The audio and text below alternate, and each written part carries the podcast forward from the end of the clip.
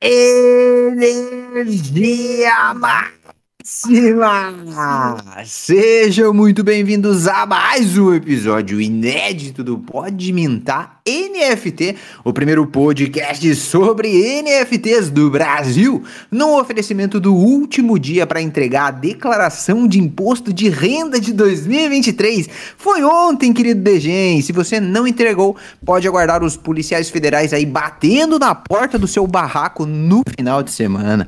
Para quem declarou, com certeza informou todas as criptomoedas, NFTs, colecionáveis digitais, os tokens não fungíveis e as cryptocurrencies também, certo? Mas, tá? Eu não, eu não sei você, sinceramente, mas eu sei de alguém aqui que informou e também ajudou a implementar o sistema que vincula todas as suas NFTs ao seu CPF. Sabe quem? O nosso vampirão da Ethereum, com as coisas mais bizarras que estão acontecendo na blockchain, no metaverso e nas NFTs, tá? E nos impostos de renda também. Ele traz com três dedos equilibrado a bandeja que serve o seu entretenimento na noite de quinta-feira, com uma pizza de estrogonofe com batatinha palha no bolso e no outro um bolo de aniversário da Pepe. Sim, teremos anos em festa nesse final de semana. Temos o privilégio de virar as madrugadas adentro com ele, senhoras e senhores. Uma salva de gritos pro meu, pro seu, pro nosso gaúcho predileto, Jonathan Vamos, gurizada.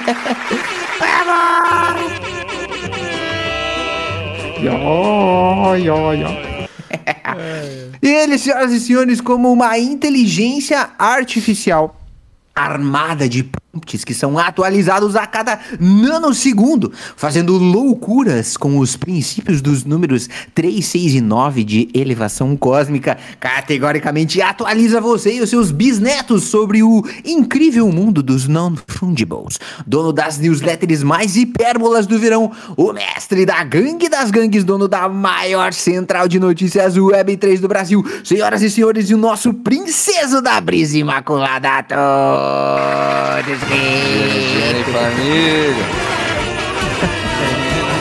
Ai, que bagunça, velho. Olha só, hein, cara. O que que. Pera, pera, pera. Complicada. Eu, eu anotei aqui, ó. Complicada e perfeitinha. Você me apareceu.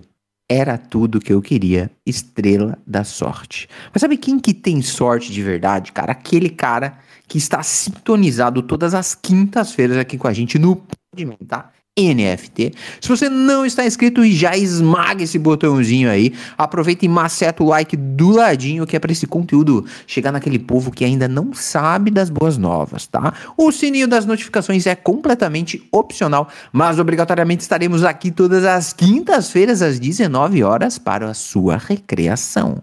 É uma cartela de ansiolíticos estar aqui no meio de gigantes, senhoras e senhores, como um periquito falante, o tchutchuco da energia máxima Luiz Iglesias, muito obrigado.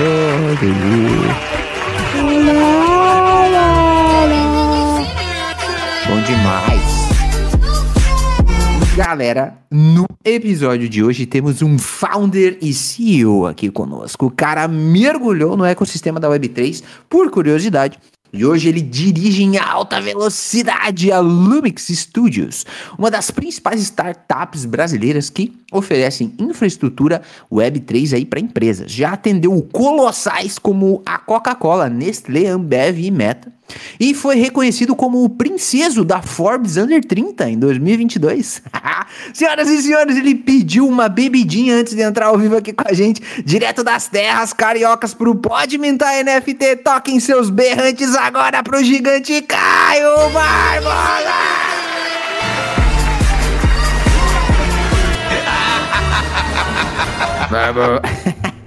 Mano, massa demais ter você aqui com a gente essa noite. E aí, rapaziada, tranquilo?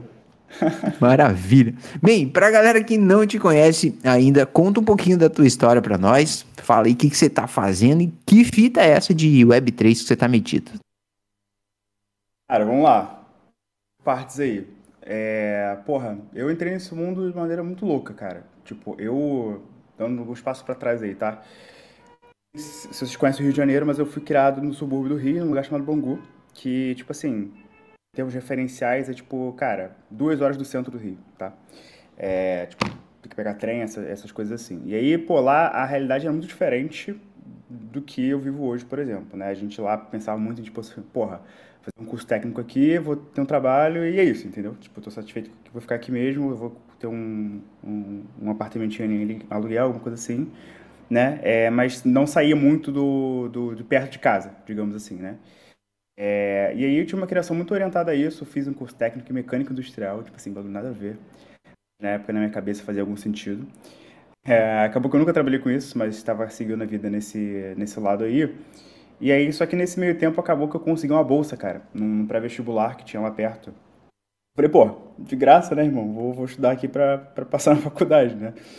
E aí comecei a estudar e tal, acabou que deu bom, passei para engenharia mecânica na Federal do Rio de Janeiro. Só que, tipo, naquela, naquele momento a minha cabeça, né, minha visão de um curso de engenharia era totalmente diferente do que, na verdade, era, era a realidade, né? Então, minha cabeça, tipo assim, cara, nossa, um pica, vou, porra, projetar as paradas, não sei o que, vai ser irado. Cheguei lá, tinha, porra, aula de física experimental, que nada mais era do que eu com uma régua e um lápis tentar medir coisas absurdas que os professores mandavam a gente medir, e aula de cálculo que eu só me ferrei. É, então eu falei, cara, eu acho que não tenho muito fit para isso aqui, né? É, eu vou aproveitar com, ainda enquanto ainda dá tempo para eu tentar mudar. Porque no meio do ano, né? É, por Enem dá para mudar de curso no meio do ano, né? Então eu consegui mudar ali. Aí eu não sei como é que funciona onde vocês moram, mas aqui no Rio de Janeiro tem uma cultura que assim, você faz direito, engenharia ou medicina, o resto é o resto, né? E aí quando eu decidi sair da engenharia, minha família surtou, né? Porque, tipo assim, cara, como assim você vai largar a engenharia na Federal do Rio de Janeiro? Você é louco, né? E aí eu falei, cara, não tô curtindo e tal, eu né, não sabia muito bem o que eu queria fazer na época. É, porque eu sempre curti pra caramba é, tecnologia desde pequeno, mas eu nunca tive aptidão, por exemplo, para ser dev, né, para ser programador nem nada. Então eu achava que para trabalhar com tecnologia você tinha que ser programador. Então, obviamente, eu não conseguiria ter nenhum espaço, né? Então acabou que, enfim, depois de muitas conversas, muito drama familiar, acabei caindo né, no curso de Direito. Então, tipo, nada a ver também outro extremo aí da coisa. É, e fui seguindo a vida, cara, no curso de Direito. Cheguei a ser monitor, cheguei a ter umas ideias de fazer intercâmbio lá fora, não sei o que e tal. Seguindo a vida é, na faculdade. Aí, enquanto eu trabalhava no setor super sexy de é, altos findos no Tribunal Regional Federal do Rio de Janeiro, conheci esse negócio de startup aí, né? Porque teve um curso de extensão na faculdade chamado Direito e Novas, Direito e Novas Tecnologias, e aí foi uma galera tipo de startup lá na época, é, uns caras de, de VC também, falando tipo assim, cara, eu estudei Direito, mas hoje em dia eu tô trabalhando em startup, tô trabalhando com tecnologia, esse negócio aqui, eu falei, nossa, pô, irado, então tem uma vida depois do Direito, né? É, e aí eu, naquele momento, falei, pô, interessante essa parada aí, quero entender um pouco melhor. Enfim, eu sempre fui muito meio entrão assim, então sempre meio, meio cara de pau. Eu falei, cara, deixa eu falar com esse cara aí, que era a pessoa que estava coordenando o curso, ver se eu consigo né, alguma coisa, né? Cara, dito feito. Troquei uma ideia, não sei o que, o cara foi com a minha cara, acabou que ele me indicou para uma vaga, né, para uma startup que estava precisando de um estagiário, né? É, que era uma startup que depois, até dois anos depois, foi vendida para Quinto Andar, né? É aquela empresa de, de, enfim, vocês devem conhecer, né? Lugar de apartamento e tudo mais. É, só que naquela época eles estavam começando, tipo assim, eu fui a quarta empresa, a quarta pessoa da empresa. Eu entrei na empresa e tal, como estagiário, fiquei lá, tipo, um ano e pouco porra, dado que é uma startup, dado que eu fui a quarta pessoa, eu tinha muito contato com os fundadores, né, com a galera que estava ali tocando.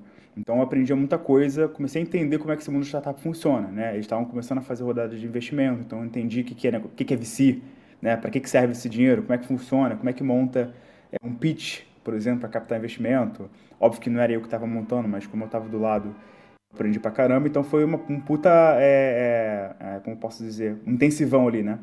Que eu acabei aprendendo bastante coisa. Só que eu ainda era um estagiário de direito. Então, assim, não tinha muito que eu contribuísse né, mais do que isso. Isso despertou um estalo na minha cabeça de que, assim, cara, talvez aí eu consiga trabalhar com esse negócio sem ser programador, né? É, tem um caminho aqui trabalhar com tecnologia sem você precisar programar. E comecei a entender isso, né? Que era uma coisa que na minha cabeça não fazia muito sentido ainda. Cara, é, virou a página, acabou que veio a pandemia, né? E aí na pandemia essa empresa passou por um momento difícil, né? Porque, pô, todo mundo dentro de casa, ninguém tava procurando apartamento para comprar, né? Então, o mercado imobiliário, como todo, caiu para cacete. A situação lá ficou um pouco difícil, porque eles tiveram que fazer uns cortes, é, tanto de pessoal quanto de salário. Eu falei, cara, talvez agora seja um time maneiro, porque a faculdade parou as aulas, não tinha o que fazer, ficava né, com, a, com a Buda em casa. É, eu falei, pô, se, talvez agora seja um momento bom para eu tentar me aprofundar em alguma coisa e começar, é, me, enfim, né, me, me, especializar em alguma área para poder, né, de fato, trabalhar com, tecnologia que é que eu quero. E aí, nessa época, eu lembro que, cara, teve um movimento muito grande que muitas empresas de tecnologia e muitos, é, muitas empresas de educação começaram a dar bolsas, né? Tipo, bootcamps, é, cursos gratuitos. Então, teve muita coisa nesse, nesse momento, assim, né? Pra galera da pandemia. E durante os três, quatro meses, eu engoli todos os cursos possíveis aí que vocês possam imaginar. Então, cara, fiz curso de produtos, fiz curso de UX, né? Que é a experiência do usuário. Fiz curso de marketing. É, fiz a porra toda, né? É, o que vinha, eu tava fazendo curso. E passaram né, esses três, quatro meses, em agosto de 2020, para ser mais, mais exato, consegui uma vaga né, como UX Designer, né, que é Design de Experiência do Usuário, em uma startup de educação aqui do Rio, né, que inclusive lá atrás já usava AI né, para educação, é, para o ensino fundamental. Né. Eu trabalhei nessa, nessa empresa por um ano, fiquei na área de produto, né? então eu trabalhava diretamente com os programadores e com os gestores de produto, criando fluxos, né? criando novos produtos, criando tela né? do, do app deles e tudo mais, então eu tocava isso tudo. Enfim, acabei crescendo rápido lá, fui efetivado rápido e tal. E depois eu recebi logo um outro convite para ir para uma outra empresa, né? É, um cargo mais alto, né? E na, na parte de produto que né? Não sei se vocês entendem um pouco da estrutura, mas é como se o produto estivesse aqui, né? Um, um, sabe, conjunto da matemática da escola. Tem a bola aqui, então tem produto, aí dentro de produto você tem UX, você tem programador, tudo numa interseção ali, né? Então eu saí da bolinha e fui para bola maior, né? Que olhava para o todo ali, é, nisso tudo. E aí, cara, nessa última empresa, é, isso foi 2021, né? Maio de 2021, para ser mais exato. Para que até agora eu não falei nada de cripto, tá? Porque eu, eu nem sabia que era Bitcoin até pouquíssimo tempo atrás. Eu vou, vou chegar nisso. E aí, nessa época, é, nessa última empresa que eu estava, eu acabei conhecendo uma pessoa, que é o Gabriel, que ele era advisor lá. O Gabriel, eu, hoje é meu, meu co-founder aqui na, na Lumix. Era advisor dessa, dessa empresa, porque ele é um pouco mais velho que eu. Eu tenho 25, ele tem 32. É, e ele já, pô, era, você tinha 8 anos, cara que uma carreira grande assim na parte de tecnologia. É, a gente acabou, ficou muito próximo, né? É, tanto na física ali quanto profissionalmente também. E meio que a gente junto começou a. Ele já investia em cripto há um tempão, mas meio que junto a gente começou a conhecer NFT. Então, na verdade, tipo, eu conhe... acabei conhecendo meio que junto, mas muito mais NFT do que cripto inicialmente. Eu meio que entendi cripto por causa de NFT, sacou? É... E aí, cara, para ser mais exato, eu lembro até hoje, é junho de 2021, quando eu criei minha primeira conta em corretora, criei uma conta na Binance, é... e eu comecei a investir ali em Ethereum, Bitcoin, umas coisas mais safe ali. Depois, né, conforme eu fui aprofundando junto com o Gabriel, ele foi me ensinando umas paradas e tal, eu comecei a, pô, aí fudeu, aí comecei a entrar em Dogecoin, comecei a entrar em Shiba, comecei a ir pro underground, underground, até que o meu, assim, o meu fundo do poço foi Bomb Crypto, né? E aí, cara, é, nisso eu já tava imerso pra caramba, já tava, tipo assim, eu lembro que todo dia, pós-expediente no trabalho, eu ficava com o Gabriel no Discord até madrugada falando de projeto, a gente começava, começou a investir em projeto de NFT, começou a entrar uma porrada de Discord e tal. Aí mais, assim, mais em meados de outubro ali foi quando a gente começou a pensar, opa, cara, talvez dá para criar alguma parada aqui, né? É, Brasil não tem ninguém, no máximo aqui mercado Bitcoin, né, corretora, essa galera aqui, mas NFT não tem nada, né, ninguém tá fazendo nada aqui no Brasil. Se pá, tem um caminho pra gente aí, né, a gente tava curtindo e tal. Cara, passaram-se os dois meses, e aí já, em finalzinho de dezembro, entre Natal e Novo, a gente já almoçou, a gente falou, cara, vamos criar uma parada. A gente não sabia o que, mas a gente ia criar uma parada. E aí, naquele momento, cara, o mercado é, como vocês sabem tanto quanto eu, era um outro mundo, né? Parece que tem 15 anos essa, essa parada já.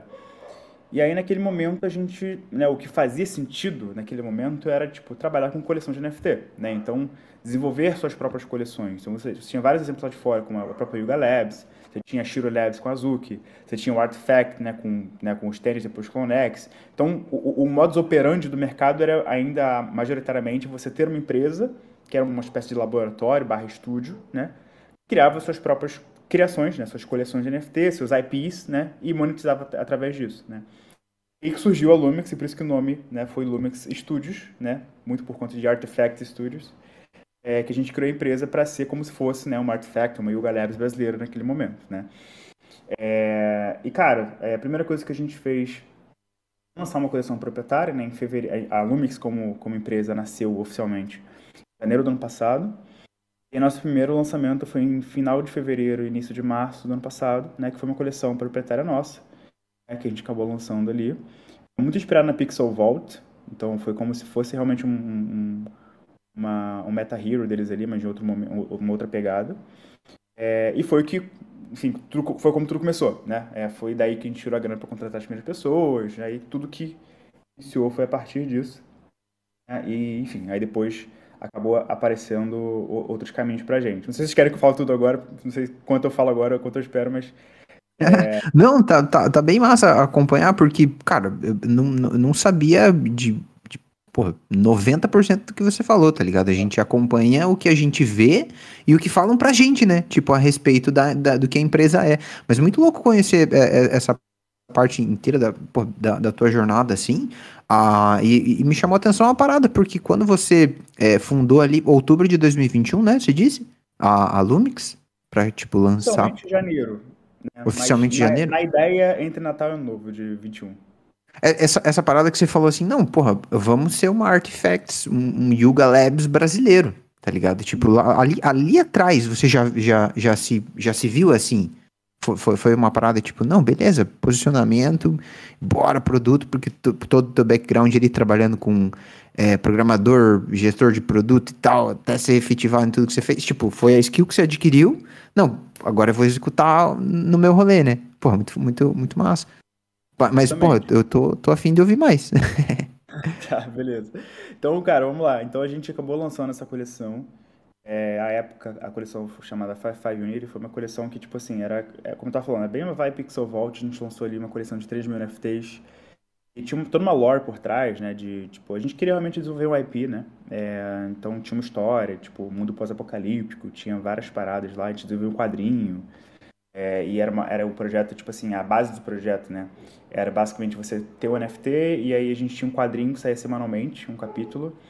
E a comunidade, né, com seus NFTs votava, né, no, no, no que ia acontecer, né? Então, tipo, você lia o quadrinho e no final tinha sempre um, um, né, um questionamento, assim, um quiz em que as pessoas respondiam para onde elas queriam que a história fosse, né? E o capítulo da semana seguinte era baseado no que a comunidade decidiu e a gente ia criando a história a partir disso. Tinha todo um roadmap para explorar, obviamente, outras coisas também, né? Só que aí que vem o lado não tão legal da coisa, né? Que assim, pô, beleza, maneiro, legal, levantamos 2 milhões com, com, esse, com esse projeto em, pô, 48 horas, para bizarro. A gente aqui, né? É... E aí, como eu falei, foi isso que viabilizou, né? A gente começar a empresa, a gente contratou uma galera e tal. Quando Fizemos muita merda no começo também, tipo, contratamos mais que deveria, normal, faz parte. Fomos aprendendo. Mas aí no meio disso tudo, cara, um dos nossos sócios aqui da, da empresa, é, ele é rabino, né? Judeu. É, e aí, cara, a galera da comunidade judaica, assim, todo mundo se conhece e, assim, judeu tem em, em todos os lugares possíveis e em posições muito privilegiadas também em, em grandes empresas. Uma das pessoas, né, que está numa posição privilegiada é o Rony e o Nando, que são os fundadores da reserva, né? É, e o, o Mendy, que é esse, esse nosso sócio aqui, que é rabino, ele conhece pô, de muito tempo, né, da sinagoga, da, da comunidade judaica mesmo, o, tanto o Nando quanto o, o Rony. Numa dessa, que eles estavam lá e tal, ele comentou, ah, tô com uma empresa aí que mexe com NFT, já ouviu falar e tal. E, coincidentemente, foi na época que o Rony, não só o Rony, mas a reserva, né, a galera tava começando a olhar pra caramba pra NFT, que foi justamente quando eles começaram a criar uma DAO. Então foi aqui, todo aquele movimento, todo mundo naquele mesmo é, é, time ali, né? Aí numa dessa ele falou, pô, legal, deixa eu conhecer os moleques aí. E aí a gente foi na sede da reserva, que sim, coincidentemente fica tipo na rua de trás do nosso escritório hoje. É, zero planejado, mas enfim, foi muito bom pra gente nesse momento. É, e a gente foi lá na, na sede dos caras, trocar ideia, não sei o que e tal. Pô, curtiram pra caramba a gente, a gente já tinha né, a nossa própria coleção ali, então já tinha, digamos assim, um, uma credibilidade, se assim que eu posso dizer, né? Ainda que no underground, mas né, para os caras era, pô, os moleques lançaram uma coleção que levantou 2 milhões, né? É, então gostaram da gente ali e toparam, né, que a gente fosse justamente o parceiro ali para ajudar eles a criar né, o que viria a ser aí o Pistol Bird, né, que foi a primeira coleção deles. É, então, tipo, naquele momento a gente ajudou, tirando a arte, né, o vídeo, o, a parte artística, a arte do NFT, etc e tal, tudo a gente, a gente que fez junto com eles. Então, cara, desde o site, eu lembro que eu fiquei, tipo assim, uma tarde inteira ensinando a galera de suporte deles a usar o Discord, porque eles não sabiam usar. É, então, tipo, foi um trabalho bem a, a não foi nem a quatro, mas foi a oito mãos aí, porque a gente ajudou em tudo mesmo, assim, é, onboardou em tudo mesmo.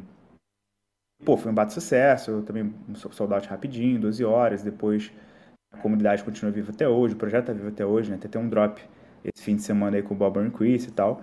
Então foi bem legal ele começar esse movimento. E depois de reserva veio uma, uma porrada de outras empresas falar com a gente. Porque naquele momento, até então, né, até o nosso próprio projeto, a gente era, é, como eu estava falando, né, tipo, tem uma credibilidade, mas no underground, ninguém sabia quem era a gente, né? Depois que veio reserva, a gente teve uma propulsão muito grande, né, de, de visibilidade. Pô, estamos na Forbes, estamos na Exame, estamos em todos os lugares.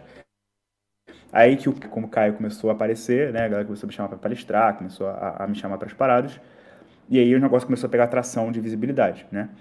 Só que, qual era o nosso problema nesse momento? Reparem, a gente lançou uma coleção proprietária, um IP, um quadrinho.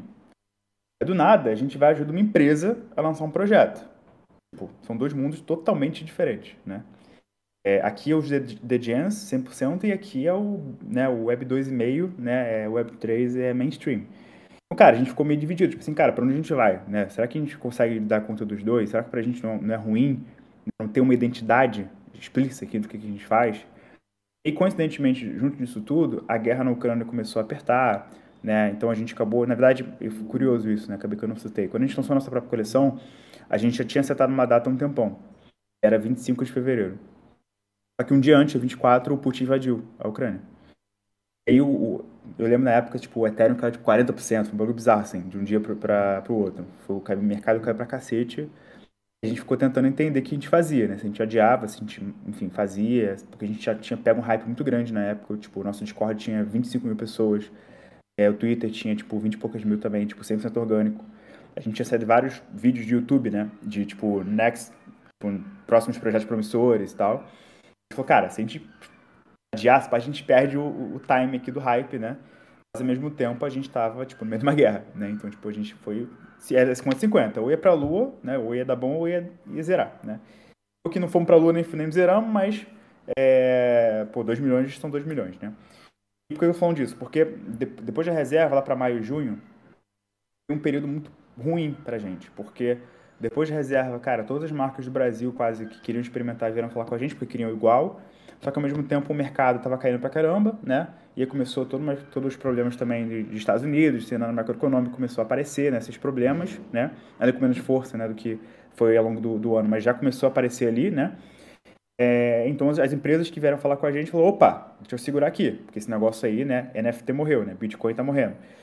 É, então, mesmo tempo que as marcas vieram, elas sumiram muito rápido e a gente estava nesse, nesse, nesse meio de, de, campo, né? Em que a gente tinha uma coleção de NFT que estava sofrendo com todo o problema do mercado, vocês sabem tanto quanto eu, que, pô, é, quantos servidores de Discord vocês têm hoje aí, né, na tela de vocês? Para você ter atenção da galera do, da Web3 é muito difícil, né? É, então, a não ser que seu projeto esteja hypado pra cacete, você esteja com floor price lá em cima, a galera caga pra você mesmo, né? É assim que, que esse mundo funciona ainda. Então, o projeto acabou morrendo mesmo ao longo do tempo porque a gente não conseguiu sustentar muito bem é, o, a comunidade, a galera começou a ir para outros projetos, enfim, começou a, a, a dampar o flora e tal. A gente não conseguiu né, lidar muito bem com isso e acabou né, naturalmente migrando para, de fato, passar para o outro lado da moeda, que era justamente sua empresa que atua com outras empresas. Né? E aí que veio essa, essa mudança de posicionamento.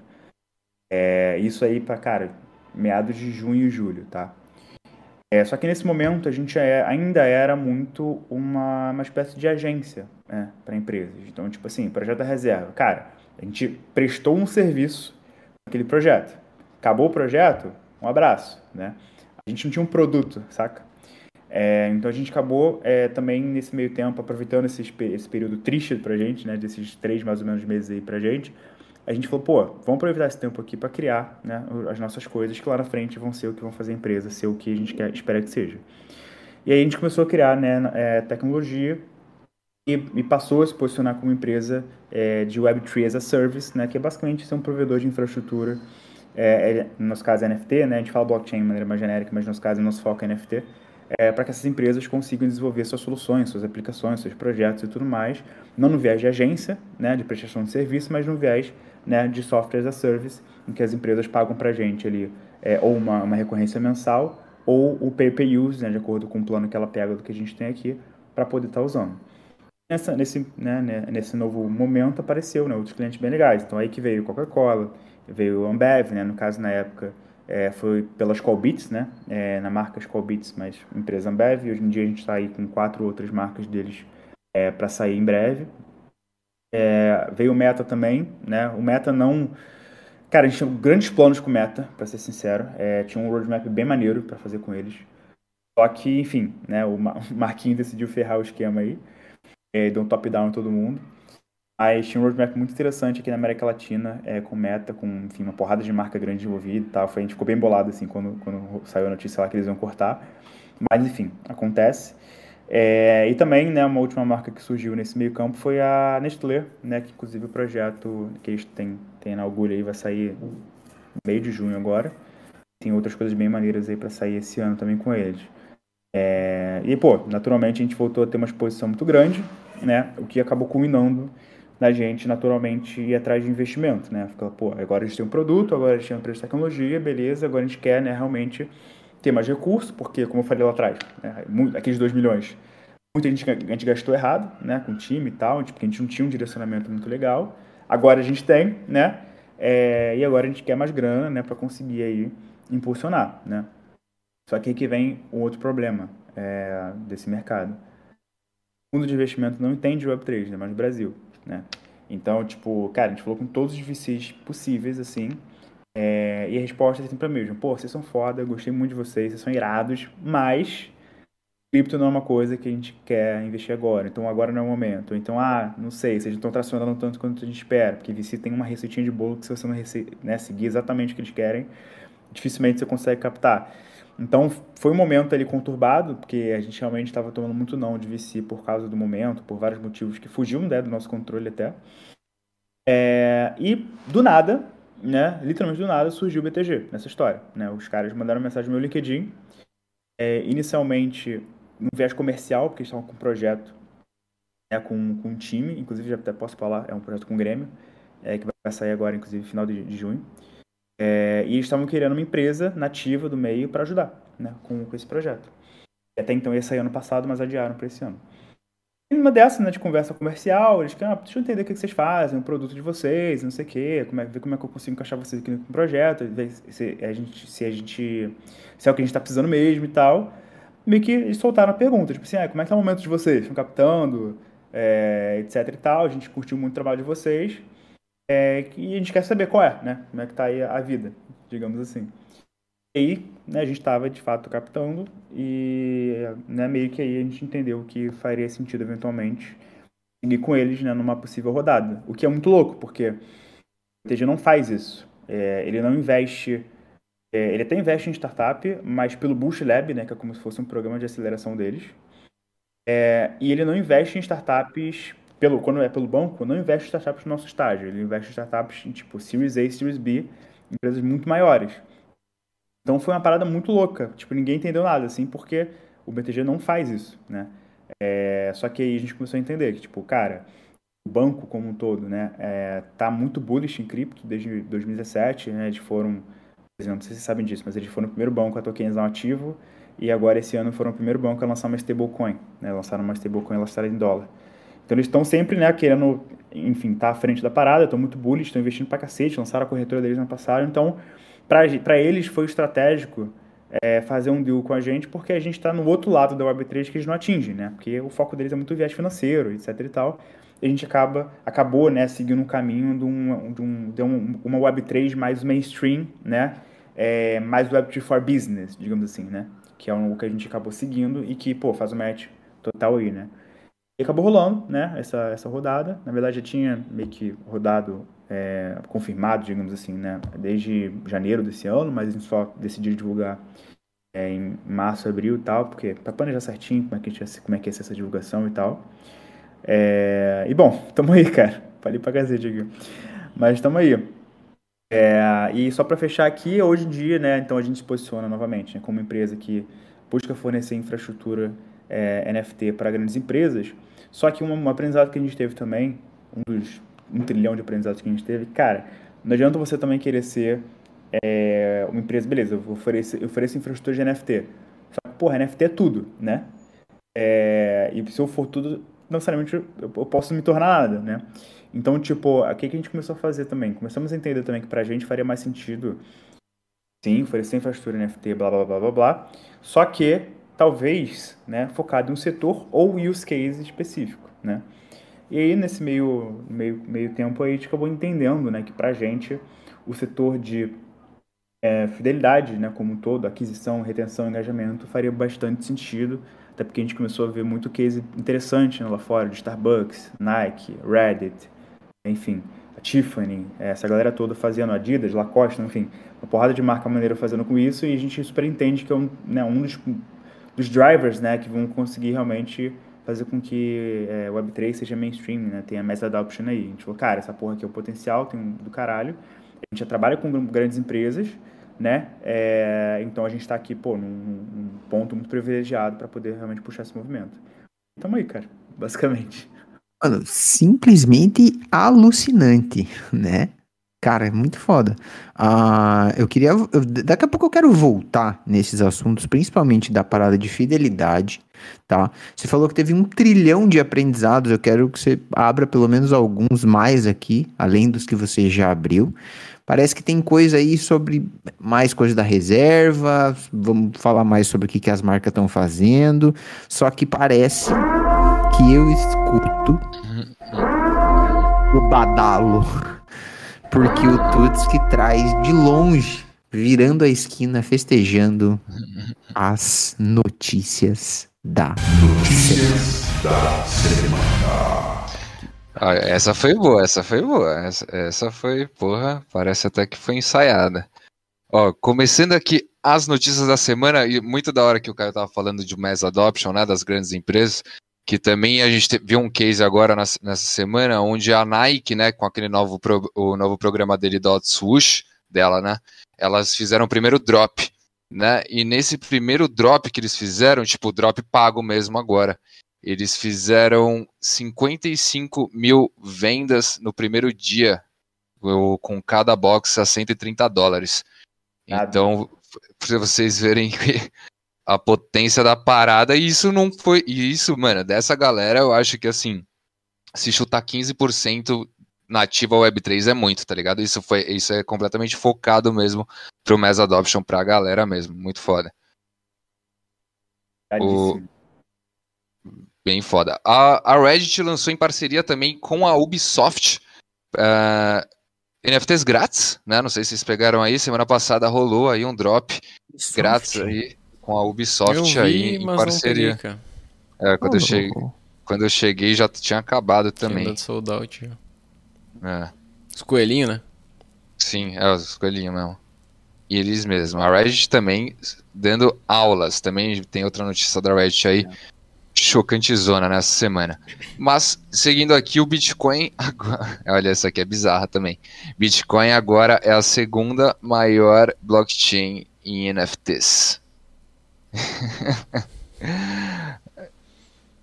F Solana? O purista, o, purista, o purista treme na ba... É, porra. Passou, né? Passou já faz tempo. Né? Mas a rede, a rede fica chateada, né? Casta que diga. Os mineradores ficam felizes, né? A galera adora. As taxas ficam uma delícia mesmo. o JP Morgan agora está desenvolvendo um aplicativo tipo Chat GPT. Vocês viram isso aí? Que eles estão desenvolvendo uma inteligência artificial pique Chat GPT aí, feita pela JP Morgan. Que tem dia que gosta de cripto, tem dia que não gosta de cripto, né? O... Tem vários, né? Tem o Emirados Árabes também tá fazendo um que até eles, tipo, liberaram a licença de uso, acho, pra, pra empresas e tal, tipo, pra galera ah, é? usar mais. Né? Porra, foda. Agora foda. Todos, todos vão lançar, né, a sua, né? Ah. O... Também tem uma, uma parada bem louca que aconteceu essa semana aí, que o, o Grand Prix da Fórmula 1 de Mônaco, nesse final de semana aí que rolou, foi vendida os ingressos em NFT também. A empresa responsável à venda de ingressos, o Platinum Group, também emitiram os ingressos em NFTs. Mais uma aplicação foda aí no mundo real, certo? Cada o... Mano, isso aqui foi meio bizarro também, que a China, o, governo municipal da China, lançou um, um white paper sobre blockchain, com os planos deles aqui com tudo que vai rolar entre blockchains, com setores que eles vão acabar investindo mais e tal. É só ir lá no site do governo municipal da China e ver o seu white paper. A China. Latina, Recomendando Latina. ainda pra galera. Exato. O O Star não meteu nem o FA Dior? nem meteu F- NFS de hora, já meteu white paper, daqui a pouco é drop, né? Mintzinho. O Starbucks também anunciou que vai lançar mais um airdrop aí pra galera que está no seu programa de fidelidade aí nos Estados Unidos, né? Quem faz parte vai ganhar mais um airdrop de NFT. Airdrops que a galera fala, porra, é que aqui no Brasil a gente tá com geoblock, a gente não consegue acessar, né? Mas muita, eu vi- já vi muita gente no Brasil falando, porra, isso aí deve valer nada. Isso aí do. Você, ah, por, por cafezinho, comprando cafezinho, vai ganhar NFT, o que, que vai, que que vai ven- valer isso? O Heitor, que já foi entrevistado aqui, né? Ele, ele mora nos Estados Unidos e ele consome e produz, e produz não, ele participa desse, desse plano aí da Starbucks e acho que ele já fez uma bela graninha ali. Eu já vi NFTs deles ali que já ele conseguiu vender, acho que por mais de 2 mil dólares aí. Um Uhum. tokenzinho do Starbucks que você ganha comprando cafezinho. Então, vamos ver o potencial da parada. A Red Bull também agora lançou o Burnt Toast, que vai ser um, um, um novo programa de tecnologia aí que eles estão desenvolvendo. E o primeiro aí foi meio que em parceria com Doodles, né? Que foi o Doodle Art, o primeiro contest que eles vão fazer um campeonato de rabiscos, né? Pra, com foco em NFTs também. Não sei se isso vai virar NFTs, não sei se o, quem ganhar o campeonato vai ser lançado como NFT pela Red Bull. Mas aí a Red Bull aí dando seus primeiros passos também na Web3. Lindo. Lindo. Seguindo aqui o Rumble Kong League, aqui aquela coleção bem old school, acabou de lançar também o seu jogo Play to Earn de basquete. Aqui É, eu acho que. Saiu o joguinho do Rumble Kung. jo- jogou, saiu o Alpha, Já o Alpha, né? já. É, tá bem que vendeu, né? E, É. E seguindo na, na Reddit aqui, olha isso, mano. Chuta quantos holders a Reddit tem das NFTs dela. Quero que você chute um número aí. Os holders. Quantos holders possuem 10 uma. Exa exatamente na mosca, 10 Hum. milhões. Bateu a marca de 10 milhões de holders aí Bem, das NFTs da Reddit. Bastante, né? De quantos esses aí sabem o que é uma NFT? Sabem o que é NFT Web3, enfim. 5 É, mil. eu diria que 1%. 5 mil. Mas, É, ninguém, ninguém vai querer saber, né? O cara só vai usar, isso Bizarro. Isso é uma parada que é curiosa, né? É... Desculpa cortar na real, mas só, só um Não, parênteses mas aqui. pode falar. A gente sempre fala muito que um dos, dos meios né, de fazer adoção em massa é você conseguir abstrair o máximo, né? Ponto de que a pessoa, por exemplo, não precisa de ter uma MetaMask nem nada e tal. Só que ao mesmo tempo, tipo assim, beleza, o Reddit tá com 10 milhões de holders, tá? Ou bordaram uma porrada de gente. Só que como a gente mesmo falou aqui, a imensa maioria nem sabe o que é cripto e o que é Web3. É, E o que foi feito ali na Reddit, em tese, não precisava ter, feito, ter sido feito com blockchain, se eles queriam atingir uma galera que não sabe o que é blockchain, né? É, o fato de você poder botar na sua carteira, poder revender no OpenSea e tal, é para quem entende, né? Então é engraçado isso, porque uma dicotomia, né? Tipo assim, beleza, você vai abstrair para o leigo conseguir interagir, mas tu pode abstrair tanto que o leigo realmente não entende nada, ponto de que ele não se torna de fato um usuário Web3, né? Se é assim que eu posso dizer, ele interage com outras coisas, né? Ele tá com uma conta do Reddit, irmão, ele tá ali por causa do Reddit, não por causa do NFT, né? Uhum. Então são questões, inclusive, que a gente mesmo se refletindo às vezes assim, de tipo, pô, beleza, vamos abstrair, vamos abordar a galera e tal, só que será que a gente tá abordando mesmo? Entendeu? É, então são, são questões que a gente fica aí. E quem é o público que você vai querer abordar, né? Tipo, será que É. vale a pena se limitar mesmo ao Web3 ou ir fazer mais esse negócio aí, né? É. Mas em massa. Mas se- será que não é um, ponto assim de tipo inevitável, tá ligado? Por exemplo, a gente não foi onboardado, por exemplo, na Web 2, tá ligado? Já, já pararam pra pensar sobre isso? Tipo assim, ninguém veio aqui sei lá, me educar sobre como usar as redes sociais. Eu simplesmente, tipo, fui engolido em algum momento sobre com um convite no Facebook, por exemplo. E se eu não tinha um convite no Facebook, eu era um bosta, tá? No ensino médio, se você não era convidado pro Facebook, hum. assim, mano, você ainda não foi convidado? Desde o Orkut nossa. você tinha que ter um, um convite no Orkut. Orkut mano, e a fome do Orkut que rolou em mim. Mano, fiquei meses, é, eu, eu, não tinha, eu não era o, o mais 100% sexy, 100% confiável. Uhum. não tinha fãs, né? 100% de não fãs tinha, também. Não tinha fãs, não tinha fãs. Bizarro. Falando nisso também, uma notícia aqui também não é nada de Web3, mas a sexta temporada do Blacklist vai lançar esse mês, hein? Black Mirror, Black Mirror, Blacklist, Blacklist. cara. cara, já manda de ação. Black Mirror foi vai o, esse Foi o Mid Journey aí. com o chat GPT que, que criou? É. Imagina, velho. Assim. Não duvido. Foi text to vídeo. Não duvido. É, vai ser curioso pra ver o que, que os caras inventaram agora, Sim. né? Porque o, as temporadas anteriores já Exato, tá imagina. No final do episódio aparece, isso aqui foi 100% feito com IA. Acabou. Você acabou de assistir e caiu no nosso bait. Bom, seguindo aqui também, a, a maior uh, a maior companhia aérea do Japão, a All Nippon Airways, está lançando um marketplace de NFTs. Mano, nos Essa... últimos três meses, quantas foram já? Mano, o, as companhias aéreas estão muito pesadas na Web3 aqui, velho. Todas a gente vem noticiando aí, no, semanas uma nova teve. Teve a Lufthansa aí também, teve a outra da Argentina ali também que lançou as NFTs, né? E agora ao Nippon Airways lançou. Caio, vai para cima da Latam, Azul, Gol. Hum, é. Bora, mano, bora. Então, se mexe. nem te conto. Ó. Oh. aí. Mas, cara... É, é curioso, não tinha visto isso aí não, que você falou, mas uma dúvida, essa galera tá fazendo NFT pra quê? Pra, pra ticket de viagem mesmo ou pra... pra então, a, a, notícia que eles falam, eles estão falando que vai ser uma experiência única para o consumidor, né? Então, é. não sei se é, é mesmo ou papo. se é alguma... É, é sempre o mesmo papo, né? Mas... Isso é marketing, é que é né? sempre é a mesma. Mas ainda não revelaram, mas a notícia é de marketplace, não é de tipo, ah, vão tokenizar os, os tickets, né? Igual teve na Flybond, né, da, da, da Argentina, que tokenizou mas, os tickets. Mas os caras não vão, tipo, transformar o ticket... X, ticket X, né, que é uma, uma empresa que tá fazendo essa parada aí.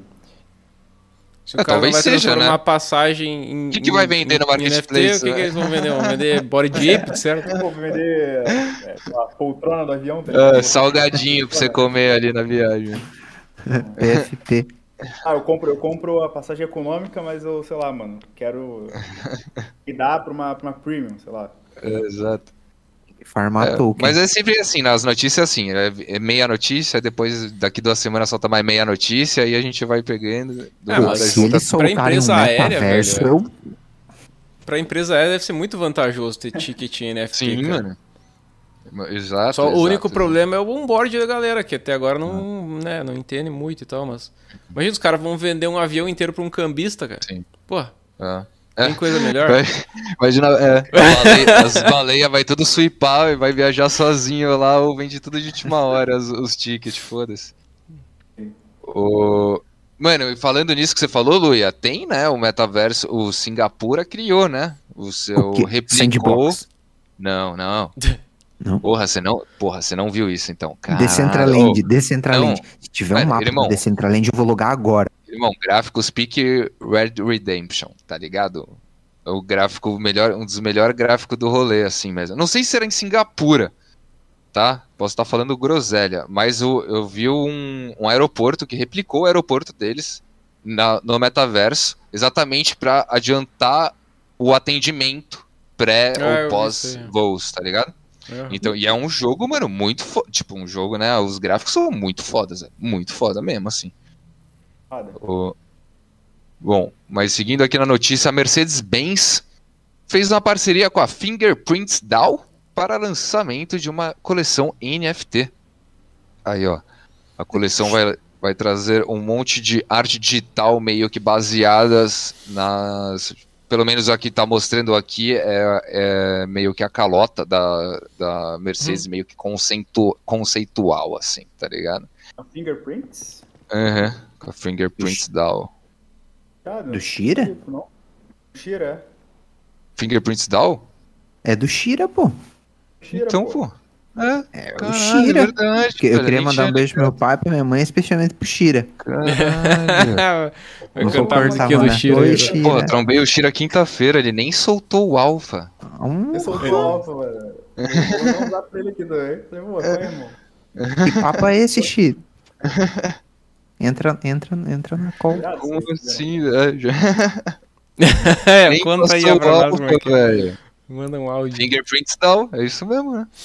É, pô. Caralho. Não, mas é, o Shira tá bem louco lá com o parado do BR Punk, que ele fez uma doideira lá com aquele punk dele, tá? Que ele comprou aquilo lá e o bagulho tá muito massa. Se vocês estão no Discord do BR Punk ali, o cara fez um. Cara, tá de parabéns. Beijo pro Shira. É, o- tivemos aqui a notícia da Tether também, que vai começar a minerar é, Bitcoin no Uruguai. Corretora. Minerar. Eles iam comprar Os uma parte da- do tesouro em, em coisa também, agora vão minerar também. Né? Agora vão começar a minerar lá no Uruguai. né? Socando grana no Bitcoin, né, meu? Uhum. Ro- o Rossello já dizia, né? Rossello, já Rossello dizia. Lopes. O Rossello mandou ver. No, ele, te- ele fez uma carteira aqui, né? Uma. Ah, é, fez também, facinho. A, a sua Pix lançou uma carteirinha aqui. Eles lançou já? Lançou, Tava mano, já saiu. né? É. Ele, ah, ah, quer ver, ó? Tem, tem uma, tem um post que ele postou faz algumas horas. Faz 11 horas atrás. Tá escrito assim: Peixe é peixe, boi é boi. E peixe boi é outra coisa.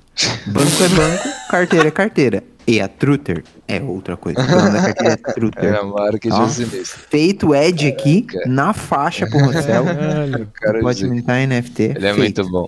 Ele é Não, muito não, bom. repete pra nós aí como é que é. Peixe é peixe. Peixe é peixe, boi é boi. E peixe boi é outra coisa. Toma então. Banco é banco, carteira é carteira. E a Truter é outra coisa. Mano, porra, pressão do Rossello, tá? No o, o- eu acho que o Rossello é um dos maiores baleias de Tether que tem no sul do mundo. É um rolezinho. E ó, a La Liga, né? A La Liga que já lançou as suas primeiras NFTs ali, acho que foi ano passado, agora lançou também momentos de jogos aí, pique o que a FIFA fez ali, só que dos campeonatos da La Liga, né? Incluindo até icônico momentos de Cristiano Ronaldo e Lionel Messi no rolê. Com a Dapper? Ah, tal, tal, tal, tal. Eu acho que foi sim. É o mesmo projeto, eles só incluíram agora esses. Esse. Era, é, é o Quadepper desde o prime, do primeiro que eles fizeram aquele. Não sei, foi um Open Edition que eles fizeram? Não lembro o que eles fizeram, que era meio que um free mint, não lembro. Eu, eu peguei essa parada. É Golazos, né? É, isso mesmo. É isso mesmo. Golaços, isso É mesmo. Dapper Labs mesmo. Ah, foda. E a Kellogg's do, do Sucrilhos a também preencheu trademarks relacionados com NFTs também. Então provavelmente a gente vai ver algum movimento aí legal, né? que eles fizeram ainda 12 marcas, tá ligado? Para as maiores, para as maiores marcas deles, né? Para os maiores produtos deles. Entre eles, quer ver? ó, Fruit Loops, Kellogg's, o próprio, né? Crave, Ego, Mini Trigos, Flocos Foscos, Pringles também. Então provavelmente a gente vai ver aí algumas NFTs. Pringles? Pringles também. Nossa.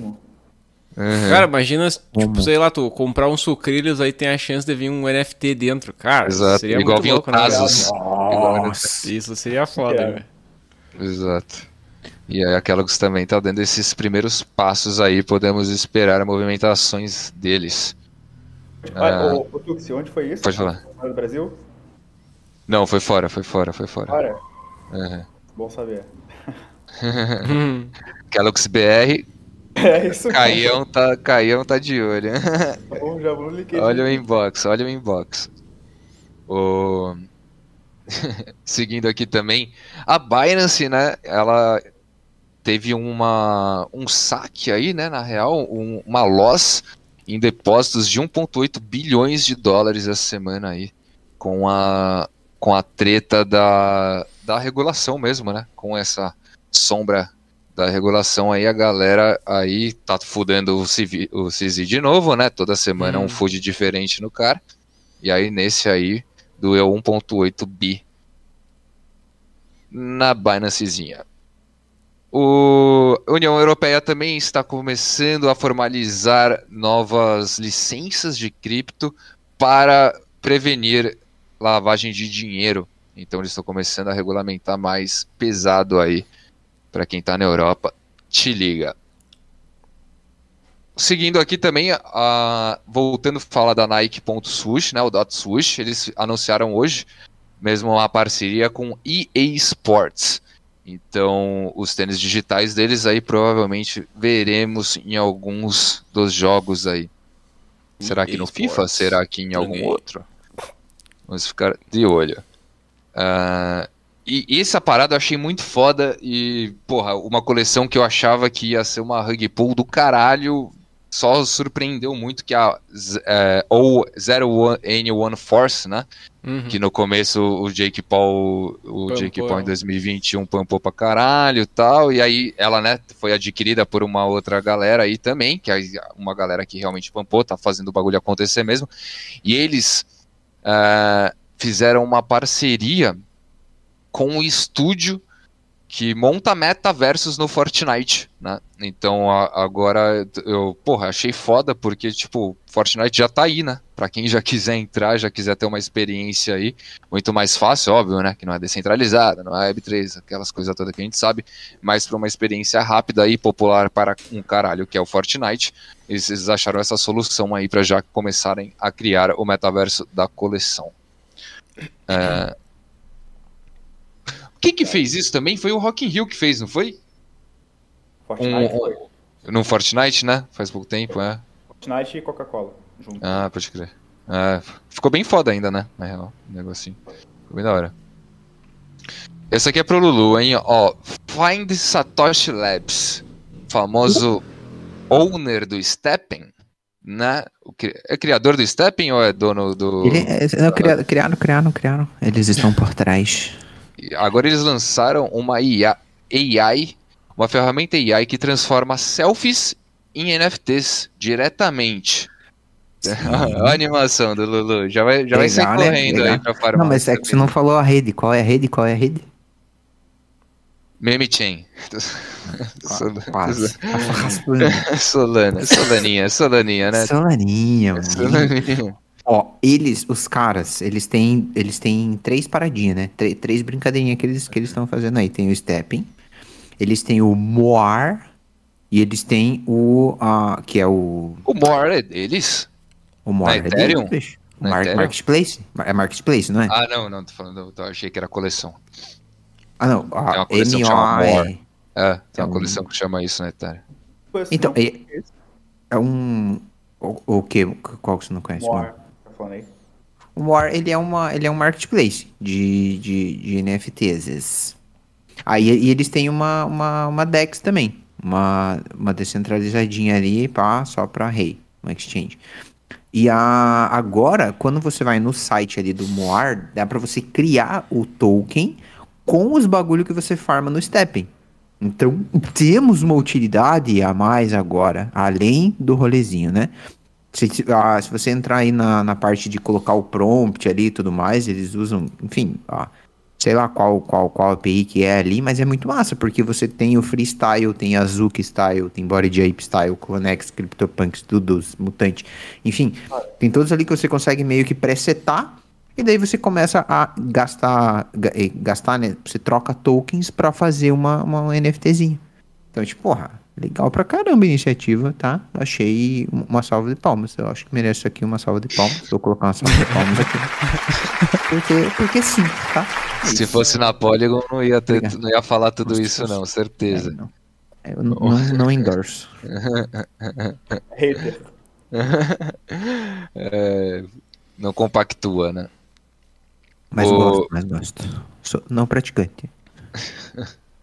Também essa semana tivemos aqui, ó, o Deutsche Telekom, o dono da, da, lei, da linha de, de celulares da Alemanha T-Mobile, né? T-Mobile, já devem ter visto eles patrocinando os times de futebol gigantes aí da Alemanha, entraram para o, para o rank dos Polygon Validators.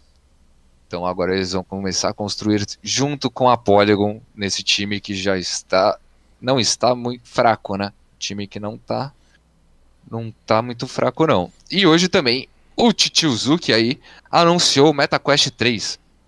Né, o MetaQuest 3, ele uh, com o boato do headset da Apple cada vez mais forte, ele quis se adiantar, né? E já soltar o, o MetaQuest 3, que, uh, nas palavras dele, é muito é um dispositivo, dispositivo popular para a adoção da massa na tecnologia. Né? O, o produto vai começar com um preço de 500 dólares, para a gente mais ou menos 2.500 reais. Se você for ver, não é barato, mas já é mais barato do que lançou os antigos. Aí que o MetaQuest 2 acho que você não achava por menos de 3 mil reais. É, é óbvio que no Brasil vai chegar a 10 mil, né? Padrão. mas aí talvez seja a hora de começar a olhar o antigo agora, né? Porque agora o antigo vai começar a ficar bem mais barato. É. Marquinhos não é bobo nem nada, né, filho? Já se adiantou logo. Não é, não é. Já, que, já quis fazer o barulho antes que os caras façam o barulho de, deles também. É. E também a última notícia do dia, né, é que a coleção Grapes, né, a coleção Grapes aí que estava, foi lançada ontem no OpenSea, com o supply inicial de 5 mil, não deu sold out, a galera não confia em, muito em drops do OpenSea. Então eles tiveram que cortar o supply para 3.333, mas nesse era para ter confiado, porque esse estava com um time foda por trás e eles anunciaram hoje a parceria com nada, nada mais, nada menos que Fortnite. Então veremos já essa coleção recém-nascida ter uma skin no Fortnite, coisa que todas as coleções na Web3 tentam fazer desde 2021. Então parece que esse aí é a bala. Lembrando que nada que foi dito aqui é uma recomendação de investimento, né? Faça sempre sua própria pesquisa. O intuito desse conteúdo aqui é de entretenimento e educacional only, né? E essas foram as notícias do dia, Lulu. Alguma coisa que chamou sua atenção fora a, a Solaninha? Essa parada do Fortnite mexeu com o com, com meu coração aqui, mano. Porque tem, tem coisa aí, hein? A coleção ah, nem revelou. A coleção nem revelou ainda, mano. Nem e os caras já meteu essa. Eu acho que os caras, óbvio, né? Muito provavelmente eles deixaram para lançar quando a parceria já estava ok, né? Que aí já no dia seguinte é. eles já chegaram anunciando com a parada. Mas essa cortada de supply, assim, tipo, Bal também. É, o, as coleções no OpenSea, quando é o, o, o, lançamento das coleções do OpenSea, principalmente na Ethereum, não costumam dar muito bom, tá ligado? Tipo, é, a maioria, sim, eu acho, tipo, fora o Grapes, eu não sei alguma que tenha dado bom mesmo, que tenha sido lançada no OpenSea na Ethereum. As do, da Polygon até que dão bonzinho e tal, mas da, da Ethereum eu acho, acho que é mais difícil.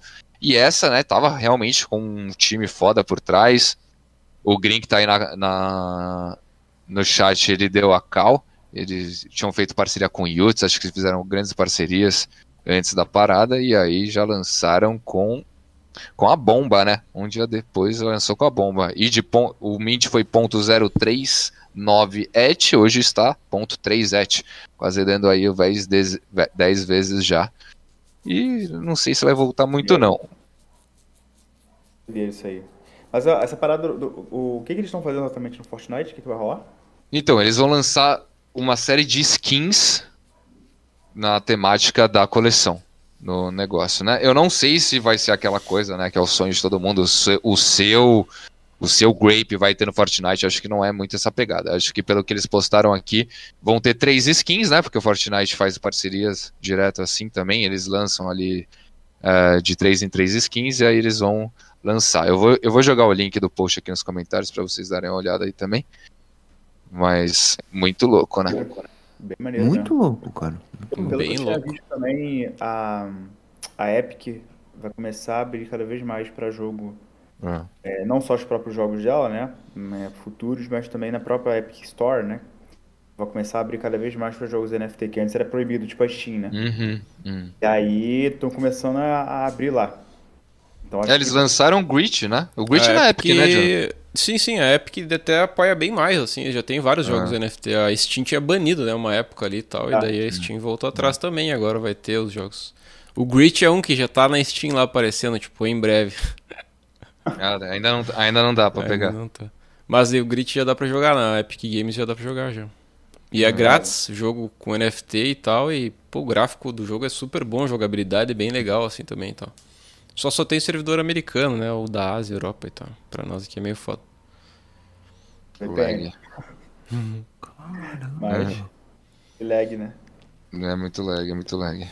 Mas é, e os, e os jogos, porra, o que, que você acha, Caio? Da, qual que você acha que vai ser a grande chavinha para adoção em massa? Assim? Você acha que precisa mesmo forçar, estressar? Você acha que é nos jogos? Você acha que é nesse, no próprio coisa de fidelidade, aí nos programas de fidelidade? O que, que você acha que, que vai ser ela falar, porra, agora vai, esse negócio vai para o mainstream mesmo? Cara, vamos lá. Tipo, tem algum, algumas visões, né? Vamos tá falando, dando aquele exemplo do Reddit, né? Supondo que a gente tenha, porra, mais 50 Reddits da vida, né? Que, tipo, né, várias marcas fizeram coisas similares, ou seja, lançaram em tese né, é, projetos com NFTs ou com tokens e tudo mais, mas o usuário nem, não precisa saber, o usuário, por exemplo, loga com e-mail e senha, do roda ali na blockchain, mas o usuário não interage né, fora do ambiente, digamos, que está sendo criado ali. Se for olhar por essa ótica, é, em termos puramente numéricos, acho que daí vem muito do, da adoção em massa, né, de ma grandes marcas, quando você mesmo falou da Nike, né, hoje em dia eu estava até olhando, acho que o Sush já está com quase 500 mil holders, da bizarro já. É. É, só que, tipo, sei lá, 90% da galera não deve nem saber o que, que é né, NFT nem nada, né? É, então, assim, temos puramente numéricos, eu acho que vai vir daí, né, dessas grandes marcas, dessas grandes, é, dessas grandes plataformas, assim que eu posso dizer, é, essa, esse onboarding, né, essa aquisição, digamos, digamos assim, para pessoas para Web3. Agora, se a gente está falando de uma adoção em massa, do ponto de vista de que, sei lá, a pessoa não só interage com isso, mas ela entende menos o básico do que aquilo funciona, do ponto de vista de, tipo assim, pô, sei lá, eu sei que isso aqui é meu, né? Eu sei que esse itemzinho do meu bonequinho é meu, né? É, e que isso aqui eu posso vender em outro lugar, por exemplo, né? É, porque hoje como é que funciona? Você compra uma skin lá, lá pro teu, pro teu bonequinho de Fortnite ou no LoL, seja onde for, né? Você, usuário, acha que é seu, mas não é seu, né? E o jogo pode morrer e um abraço.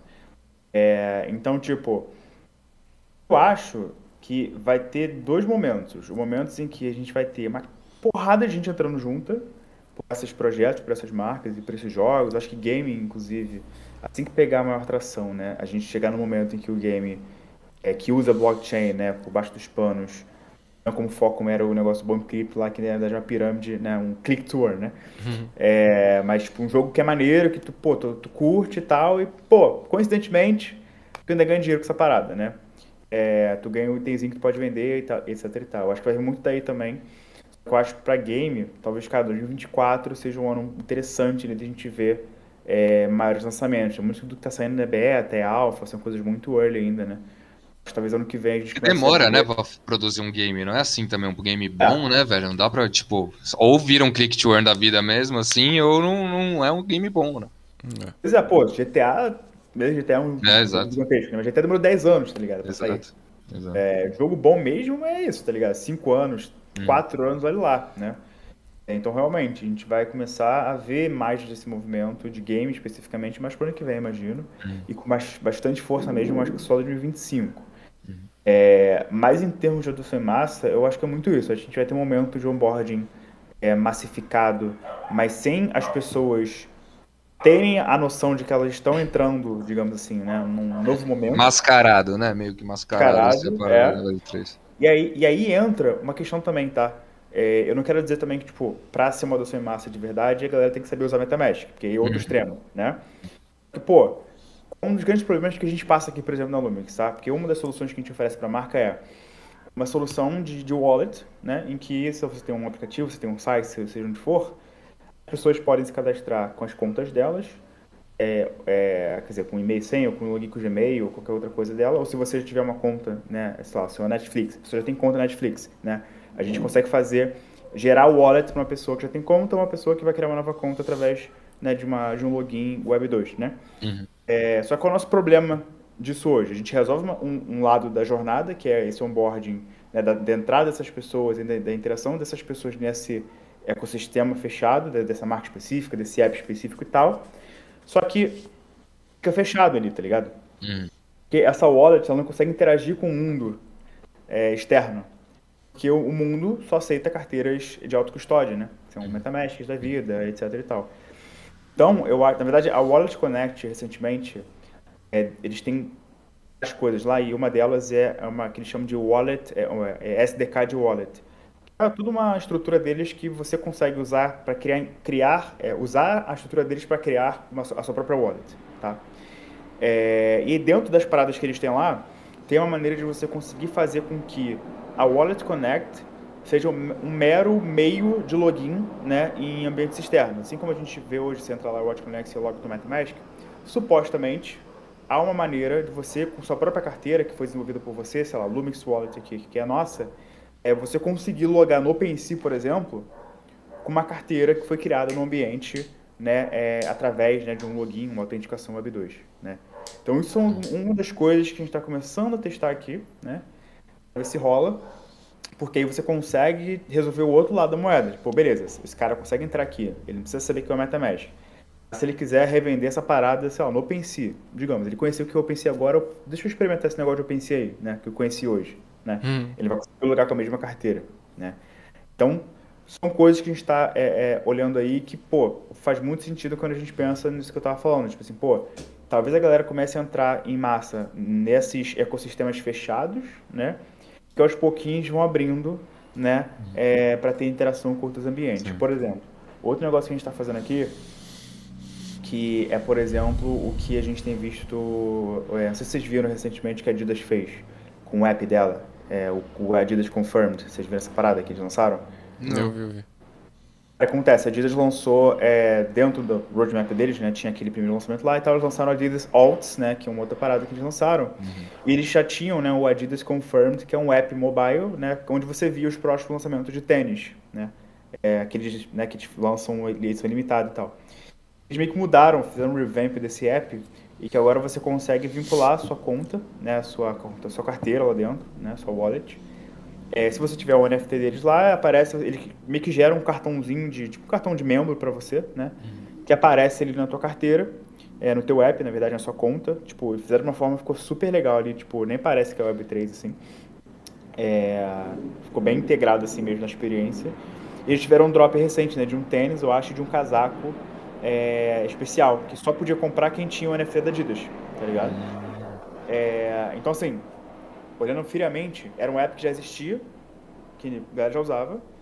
Agora, eles integraram o Web3 lá dentro, então pessoas que têm suas próprias carteiras conseguem né, conectar e usar seus NFTs como mecanismo de é, desbloquear, né, experiências de desbloquear produtos exclusivos, por exemplo, né? É, eu acho que isso vai acontecer pra caramba também. Né? Marcas que não só vão criar seus próprios projetos, mas também vão começar a usar o Web3 como um mecanismo de aquisição de, de clientes. Então, foi, que foi o que a Tiffany fez no ano passado, né? O que, que ela fez? Porra, tu tem CryptoPunk, chega aqui no meu e-commerce que eu vou te dar um pingente personalizado, né? Uhum. Te dar não, você vai comprar por um milhão de dólares, mas uhum. você vai poder comprar, só você, né? Então, eu acho que vai ter os dois lados. Marcas uhum. que vão estar usando o Web3 é, vão atrair a galera da Web3, uhum e marcas que vão gerar novos usuários para o Web3, tá ligado? Uhum. E tudo vai se complementando e eu acho que, só que eu acho que é isso, né? Vai ter um momento em que muita gente vai entrar sem saber nem o que é aquilo ali. Uhum. Aos pouquinhos, né, até por conta dessas soluções que eu falei, né, do Wallet Connect, outras coisas que vão surgir daqui para frente, esse cara também vai começar a interagir em outros lugares até o momento que talvez uhum. ele seja, esteja preparado para ter uma autocustódia, por exemplo. Né? Aí ele uhum. transfere tudo que ele tem daquela wallet, por exemplo, para uma MetaMask, uma Ledger, Entendi. e ele segue a vida dele. Né? E, e você, desde 2021, você vem sentindo que, tipo assim, antes, no começo, você achava, você mesmo disse, que poderia ter, assim, uma formulinha, né, do que elas poderiam fazer. Ah, faz aqui sua, sua coleção, lança aqui, cria sua comunidade e tal. Agora, pelo que está desenvolvendo o mercado, eu não sei se você pensa assim também, cada cliente tem a sua necessidade, né? Cada cliente vai fazer uma parada diferente, não necessariamente todas vão lançar uma coleção NFT e tal. A Reddit, ela aproveitou muito bem o negócio dela, que era o avatarzinho que todo mundo já comprava, com eles botando o blockchain ou não. A Nike fez muito bem o negócio dela, que é vendendo tênis digitais, que é meio que esse sistema de fidelidade também, para o público dos Estados Unidos, que também já compra tênis pra caralho lá. E aí, tanto que esses 500 mil que você falou são só nos Estados Unidos, porque é restrito para os Estados Unidos, ainda não é nem para o mundo inteiro. Então você vê, tipo, como quando a empresa foca no que já dá certo para ela na Web 2, olha o resultado que ela tem na Web 3, né? Exatamente. Eu acho que é muito isso. Eu acho que tipo, a gente estava no momento, aquele momento do hype né, infinito ali de 2021, 2022. Cara, eu queria fazer qualquer coisa. Tipo assim, eu falo como né, quem recebe esses contatos é, as marcas vinham até, até a gente, tipo assim, cara, quero pro metaverso. Eu falei, não, mas por quê? Ah, porque tem que uhum. fazer. Ou, ah, porque eu quero. Ah, porque é, é a hype, né? Então, tipo assim, é, é eu queria fazer literalmente qualquer merda para dizer que fez e pra botar na, no PRzinho lá dizer uhum. que é uma uhum. empresa inovadora, entendeu? E a gente passou desse momento, muita empresa se ferrou nessa brincadeira aí, né? Fazendo besteira. E agora a gente está realmente numa fase que, tipo assim, beleza, até falando sobre a gente aqui. É, hoje em dia, as empresas que vêm falar com a gente, elas. É, é até mais difícil vender hoje do que era na época, né? Que estava começando. Porque uhum. hoje em dia, quando você vende, a empresa quer resultado, né? Pô, quero fazer uma coisa com NFT, ou quero usar blockchain, ou quero lançar um token, ou seja lá o que for. É, Mas porque... espero tanto. É, tipo... Ah, não somente, e o resultado não somente é financeiro no curto hum. prazo, tá? Mas talvez, tipo assim, pô, eu vou que, pô, usar isso aqui, eu vou criar uma base de 500 mil pessoas numa comunidade, por exemplo, para lá na frente monetizar. Mas uhum. o objetivo é muito claro, né? O, o, o ROI, né? O retorno uhum. sobre o investimento que ele espera, seja financeiro, seja de, de, de base, de, de geração de lead, né? Qual for, é muito explícito, tá ligado? Uhum. Então, tipo, a galera não quer mais. É, foi até. Teve uma empresa que falou comigo recentemente que ela usou exatamente essa frase. Cara, Ano passado a gente faria, fez qualquer coisa porque a gente estava querendo né, entrar no hype. Hoje em dia a gente não quer mais fazer legalzice, né? Uhum. A gente quer um negócio que, porra, dê dinheiro, né? Uhum. Ainda que não agora, daqui a X tempo, né? Então é, é muito essa cabeça que a galera tá tendo e por isso realmente, cara, hoje em dia cada empresa, é o que eu falei da, da Tiffany, talvez você nem precise lançar nada. Uhum. A Tiffany não lançou NFT, uhum. só aceitou pessoas que têm NFT uhum. né, é, no e-commerce dela comprar um produto que ela já vende normalmente, tá ligado? Então eu acho que é um caminho bem legal aí. Ah, e é, e é, o que você enxerga aí do que, que as marcas estão fazendo, mano? Porque quando você traz essa, esse lance né, da, do modelo de negócio da Lumix, por exemplo, de, dessa parte de infra, né? Ah, você falou que, pô, não, eu, eu entendi que eu preciso focar minha empresa em um setor. Daí você escolheu lá, setor de fidelidade. É, é, é, é, é, por esses argumentos que você acredita assim, não, beleza, cara, eu vou a fundo porque a parada tá indo para aí. É, foi mais ou menos isso ou eu tô viajando? Cara, também, tá? É, tem alguns motivos. O primeiro, o primeiro que despertou o estalo logo no início foi quando a gente começou a ver as marcas fazendo isso, né, lá fora. Então veio Tiffany, eu falei, pô, maneiro, né? Não é fidelidade da maneira mais ampla, mas é a questão de lead, né? É redução de custo de CAC, de, de, é, de é, redução de custo com anúncio, por exemplo, né? E aí eu comecei a ler pra cacete sobre isso e eu fui ver, é, eu não tinha essa dimensão, eu tinha por alto, mas eu, quando eu comecei a me debruçar sobre isso, você vê quão problemático é que a gente está chegando num mundo sem cookies, né? Então, tipo, ano que vem, é, no segundo semestre do ano que vem, o Google Chrome vai é, remover os cookies. É, o que, que significa isso? Significa que agora é, o nosso comportamento em sites terceiros não vai ser mais traqueado. Não vai mais acontecer o que acontece hoje, que a gente troca uma ideia aqui e fala de, sei lá, de bola de futebol e eu vou aparecer no Instagram, vai aparecer um, anúncio de bola de futebol, por exemplo, né? É, então, o marketing como um todo vai mudar completamente. Completamente. Pô, saiu um, um, umas pesquisas bizarras, assim, de, cara, 97% da galera, do, dos marqueteiros, né, do, da galera que trabalha com marketing, usa cookie para fazer marketing. Então, tipo assim, 100% da galera vai se ferrar e vai ter que encontrar outra forma de fazer marketing que é feita há muito tempo, tá ligado? É, outro problema que aconteceu recente, inclusive ferrou muito o Marquinho lá do, da Meta. É, eu sei que se vocês têm iPhone, né? É, mas deve ter reparado se vocês têm que ah, de uns tempos para cá, quando você baixa um app, aparece uma janelinha, né? perguntando se você quer deixar que ele traqueie teu Hum. comportamento. né? Cara, nos Estados Unidos, 90% das pessoas marca não.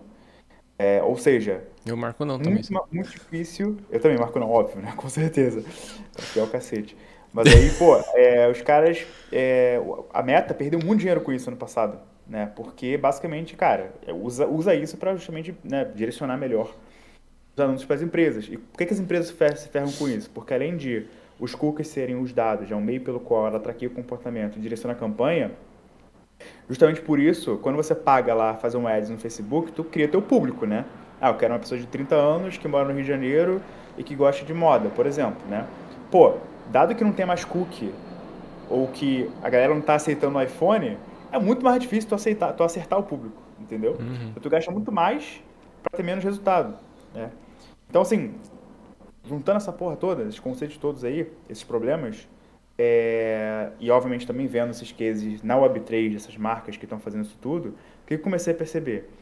E além de, obviamente, né, a Web3 ter vários né, motivos pelos quais faz sentido utilizar, NFTs, é, não só NFTs, na verdade, tokens né, como todo, a blockchain como todo, pode ser utilizada como mecanismo de redução de custos de anúncio, redução, redução de CAC, e como a gente né, vive aqui esse mundo, a gente vê que, pô, é, pessoas, holders de coleções, é quase que uma, uma seita, né? A galera realmente É. defende e dentes aí as comunidades. Querendo ou não, é um mecanismo de retenção, né? De, de cliente, assim que a gente pode dizer, né? Porra, é é uma receita perfeita pro, pro problema que a galera tá tendo, né? É, e aí, cara, a gente começou a testar isso. Começou, tipo assim, a gente montou um pitch comercial assim. Falou, pô, vamos ver se cola. Vamos ver se a galera né, acha, vê valor nisso aqui, né? É bizarro. Tipo, a galera vê, tipo assim, pô, irado, muito maneiro.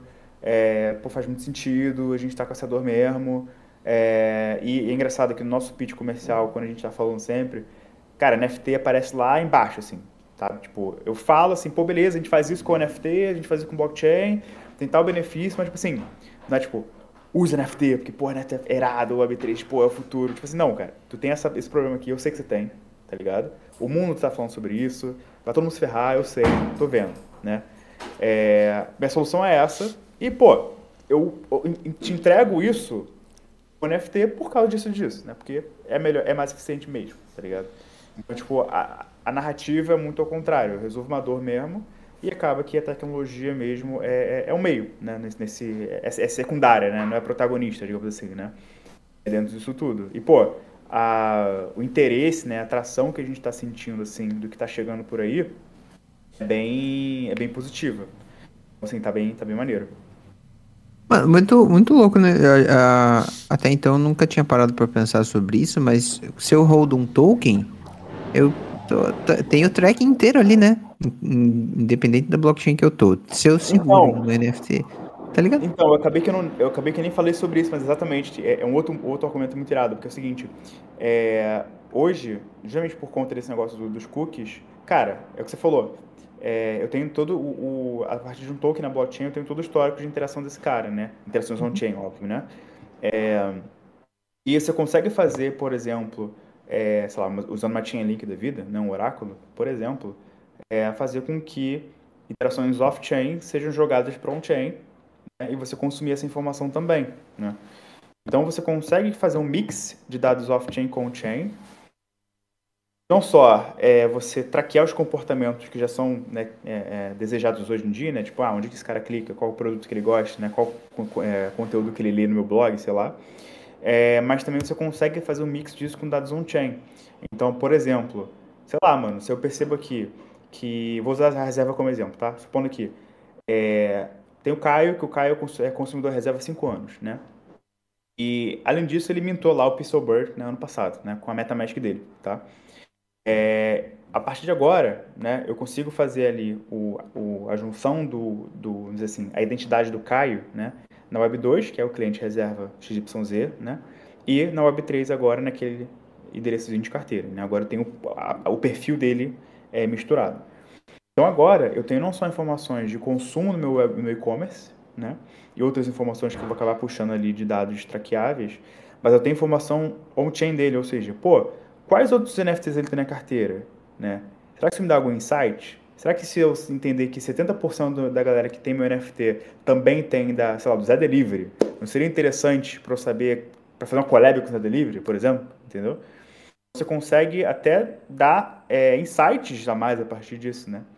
Então, muito do que a gente está fazendo aqui, tipo, nesse, nesse sentido, é, era uma lógica em que, até já dando um spoiler é uma lógica em que a, as marcas vão ter, tipo, selos, né? Então foi muito inspirado até no, no, no Starbucks, né? Que eles têm os NFT stamps lá, né? É, então, é, as marcas vão ter selos. Esses selos as pessoas podem pegar né, a partir de é, uma jornada gamificada, então com missões. Então, tipo, desde você interagir em rede social, interagir no, numa loja física, ir para uma festa ou você exercer uma compra, por exemplo. Esses selos né, vão dando justamente esse perfil do usuário. Né? Então, tipo, esse cara pegou um selo da reserva, pegou um selo do Ambev é, e pegou um selo do Flamengo, sei lá. Então, já sei que o cara gosta de cerveja, gosta de né, marca de roupa e gosta é, do, de futebol. Né? Então, já sei ali um, um, um perfilzinho ali desse cara, né? E além disso, esses selos eles vão estar destravando benefícios, né? tanto no mundo digital, né? como sei lá, um cupom de desconto, quanto no mundo físico. Né? Então, você, por exemplo, ganhar um ingresso para alguma coisa né? É, através disso. Então, tudo bate nesses pontos. Tipo assim, cara, reduzir custo, dar mais insights, né? dar mais dados para as marcas, né? aumentar a retenção, né? a partir da criação de comunidade em volta disso tudo. Cara, Muito foda mesmo. Fantástico isso, né? Isso aí, nunca tinha parado pra pensar nisso. Pra, pras marcas, uma matinha ali pra pesquisar, né, velho? Saber o que, uhum. que os caras estão afim, o que, que eles estão investindo, né? Porque além, não é o que, que eles gostam, é o que eles estão investindo, né? No, na parada, tipo, é onde eles estão botando a grana. É, é mais genuíno ainda a parada do que só, tipo, ah, já tá validado, né? O cara compra. Tipo, não, sim, é. esse cara compra. Pois é. E, pô, sabe, mas sabe que é muito louco quando você fala disso para essas marcas? Porque, assim, cara, a gente também, ao mesmo tempo disso tudo, né? A gente está cada vez mais é, com exigências regulatórias de privacidade de dados, né? E você pensa, pô, ao mesmo tempo, na Web 2, marca, ela tem que ter um cuidado bizarro com o dado desse cara, né? Para não vazar, etc e tal. Quem sabe a Web 3, tu consegue ver literalmente tudo da carteira do cara. Literalmente quanto ele tem de dinheiro na carteira. Tu pensa, pô, Agora eu sei que o Caio, ele é meu consumo há 5 anos, ele tem um trilhão de Ethereum na carteira dele também. Esse, pô, mas como é que eu, eu posso saber disso? Tá ligado? Tipo, não é, não é muito invasivo, né? É, então as marcas às vezes questionam isso, entendeu? Tipo assim, pô, beleza, muito irada essa informação, adoraria saber, mas não sei se eu posso, entendeu? Por causa de LGPD, compliance, enfim, várias, várias questões. Então é, a gente está tentando descobrir ainda, né, como é que isso vai se comportar, mas sei se a regulação tá pronta para isso não, cara. Ah, mas a, a, antes que a regulação fique pronta, os caras vão já, já, direcionar as campanhas de marketing pros baleia, né? Ó, os caras acima de XET, tá? Aqui, ó, entrega esse anúnciozinho lá e fala que eles têm 24 horas para comprar o novo selinho do milhão, sei lá. Temos perguntas polêmicas para o Caio? Sempre, patrono, sempre. Agora, agora começa, ah. né? Agora que começa a brincadeira. já, já, já, vou mandar a, a, a clássica para já sair da frente. Qual foi o maior golpe que você já tomou no mundo cripto? Cara, golpe, vamos lá. Hum, pensar. Cara, assim, né, vamos, tem, tiveram dois momentos. É o primeiro acho que muita gente também tomou, né? Que foram os, os jogos é, NFT. Então, pô, é, eu entrei em uma porrada de jogo. Eu entrei no é, Bomb uhum. Crypto, CryptoCrash, CryptoPlanes. Entrei no Plant vs Undead. Entrei no Block Farm. Essas paradas todas, né? Acabou que no, no fim do o saldo, né? Foi levemente positivo. Podia ter ganhado muito mais dinheiro, mas demorei para sair. É, mas ali, pô, CryptoPlanes, por exemplo, eu entrei no topo do topo do topo. Ferrei big time ali, né? Perdi muita grana. É, então, assim, os joguinhos, apesar de não ter ficado negativo, eu quase fiquei negativo, né? Então foi a primeira fase ali. Segunda fase. É, cara, com NFT, curiosamente, nunca fui escamado, nunca, nunca tomei scam, mas com token sim.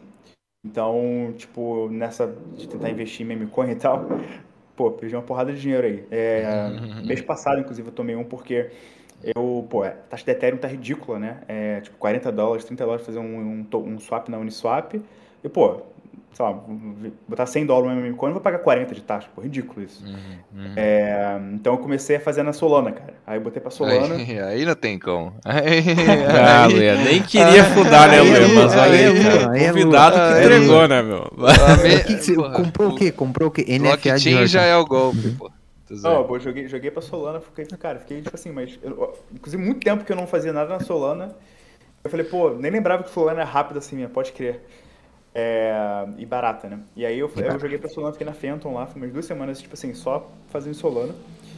Aí. Né, porque toda hora surge uma coin nova, não sei o que, eu falei, mano, deixa eu ganhar, eu tenho que tentar ganhar dinheiro com esse negócio aí. Aí, mano, eu ganhei uma puta grana com uma, uma chamada King. Não sei se vocês viram essa. King, tá rolando, tá rolando. Tá rolando ainda, King? Eu saí Mano, eu, tempo. eu. Então, é que como eu tenho algumas outras paradas, às vezes é rola airdrop, né? Aí eu recebi uns airdropzinhos de King aqui, eu tenho alguns. Ah, enfim, bilhões aqui que não dá centavos. né? Mas Eu cê, tá ligado? Mas a, a- Deu. Cara, é. É. Vala total. Vala Deu total, bom, vala. achei- eu achei engraçadão, porque eu entrei nessa parada falei, pô, sei lá, né, vai morrer amanhã, né? Pô, durou ali uma, uma semaninha, nego, fazendo space todo dia, toda hora. Eu falei, mano, pô, o negócio vai dar bom mesmo. Eu ganhei uma grana com, com King. Aí eu me animei, aí fudeu. Aí eu falei, mano, ganhei, aqui eu vou ganhar, tô- sou invencível, né? Aí, mano, aí come, na onda da King veio várias. Aí veio, é, veio Queen, aí veio Knight, aí veio, sei lá, Prince, veio tudo. Aí eu falei, mano, vou aproveitar a narrativa, né? Pelo menos ali um pumpzinho eu, eu consigo. Sim. Nada. Na Queen eu ganhei, fiz, sei lá, 50%, 60% na Queen. Todos os outros eu perdi tudo. É tudo scam. Então, enfim. Né? Tô positivo ainda, porque a King deu um, deu um bom aí, legal, mas perdi em tudo ali. Caralho. Blockchain é rápida e é rápida pra sugar o dinheiro da- das pessoas também, né? Não, da mesma forma que vem, ela vai, né? Nossa, vai mais rápido ainda, bem mais rápido Rápido que vem. e, o- e qual foi o seu maior desafio que você enfrentou até hoje, desde que você entrou no mundo cripto? Que foi mais foda que você teve que resolver, ou ainda tá sendo, né? Cara, te falar, ainda tá sendo, tá? Porque assim, o que eu te falei aqui, tô fazendo, essa, tese nova, não sei o que e tal, que faz sentido, que são coisas que, cara, a gente tá testando ainda. Então, tipo assim, é, por exemplo, ano passado, é, o que a gente vendia, eu acabei falando o que a gente fez ano passado, não foi o que a gente, que a gente vendia, né? O que a gente vendia para empresas era marketplace. Então, é, a gente, por exemplo, é, criava marketplaces customizados para as empresas. Se coloca que a Rebel faz, sabe, com aquela, aqueles que de marketplaces, Uhum, a gente fazia só que para empresa, né? uhum. Então, tipo, a gente tava muito atrelado a volume, né? De, Uhum. de venda mesmo. E a gente sabe que, pô, Brasil, É baixíssimo no mercado. Hum. Eu, eu era muito atrelado a revenue share, né? Então, as transações que rolavam das empresas. Na verdade, a gente cobrava pela criação do marketplace, depois ganhava, né, em cima de transação e tal. Só que, obviamente, não é uma parada que sustentava, né? Aí, por, i- isso foi também um dos motivos que nos levou a mudar o negócio para ser uma parada mais sustentável, mais é, de uma receita recorrente, né? Um outro modelo de negócio mesmo financeiramente falando, e um use case, né, diferente, né? Que, de fato, resolve uma dor. Cara, é uma hipótese, entendeu? Não sei se vai dar bom. Uhum.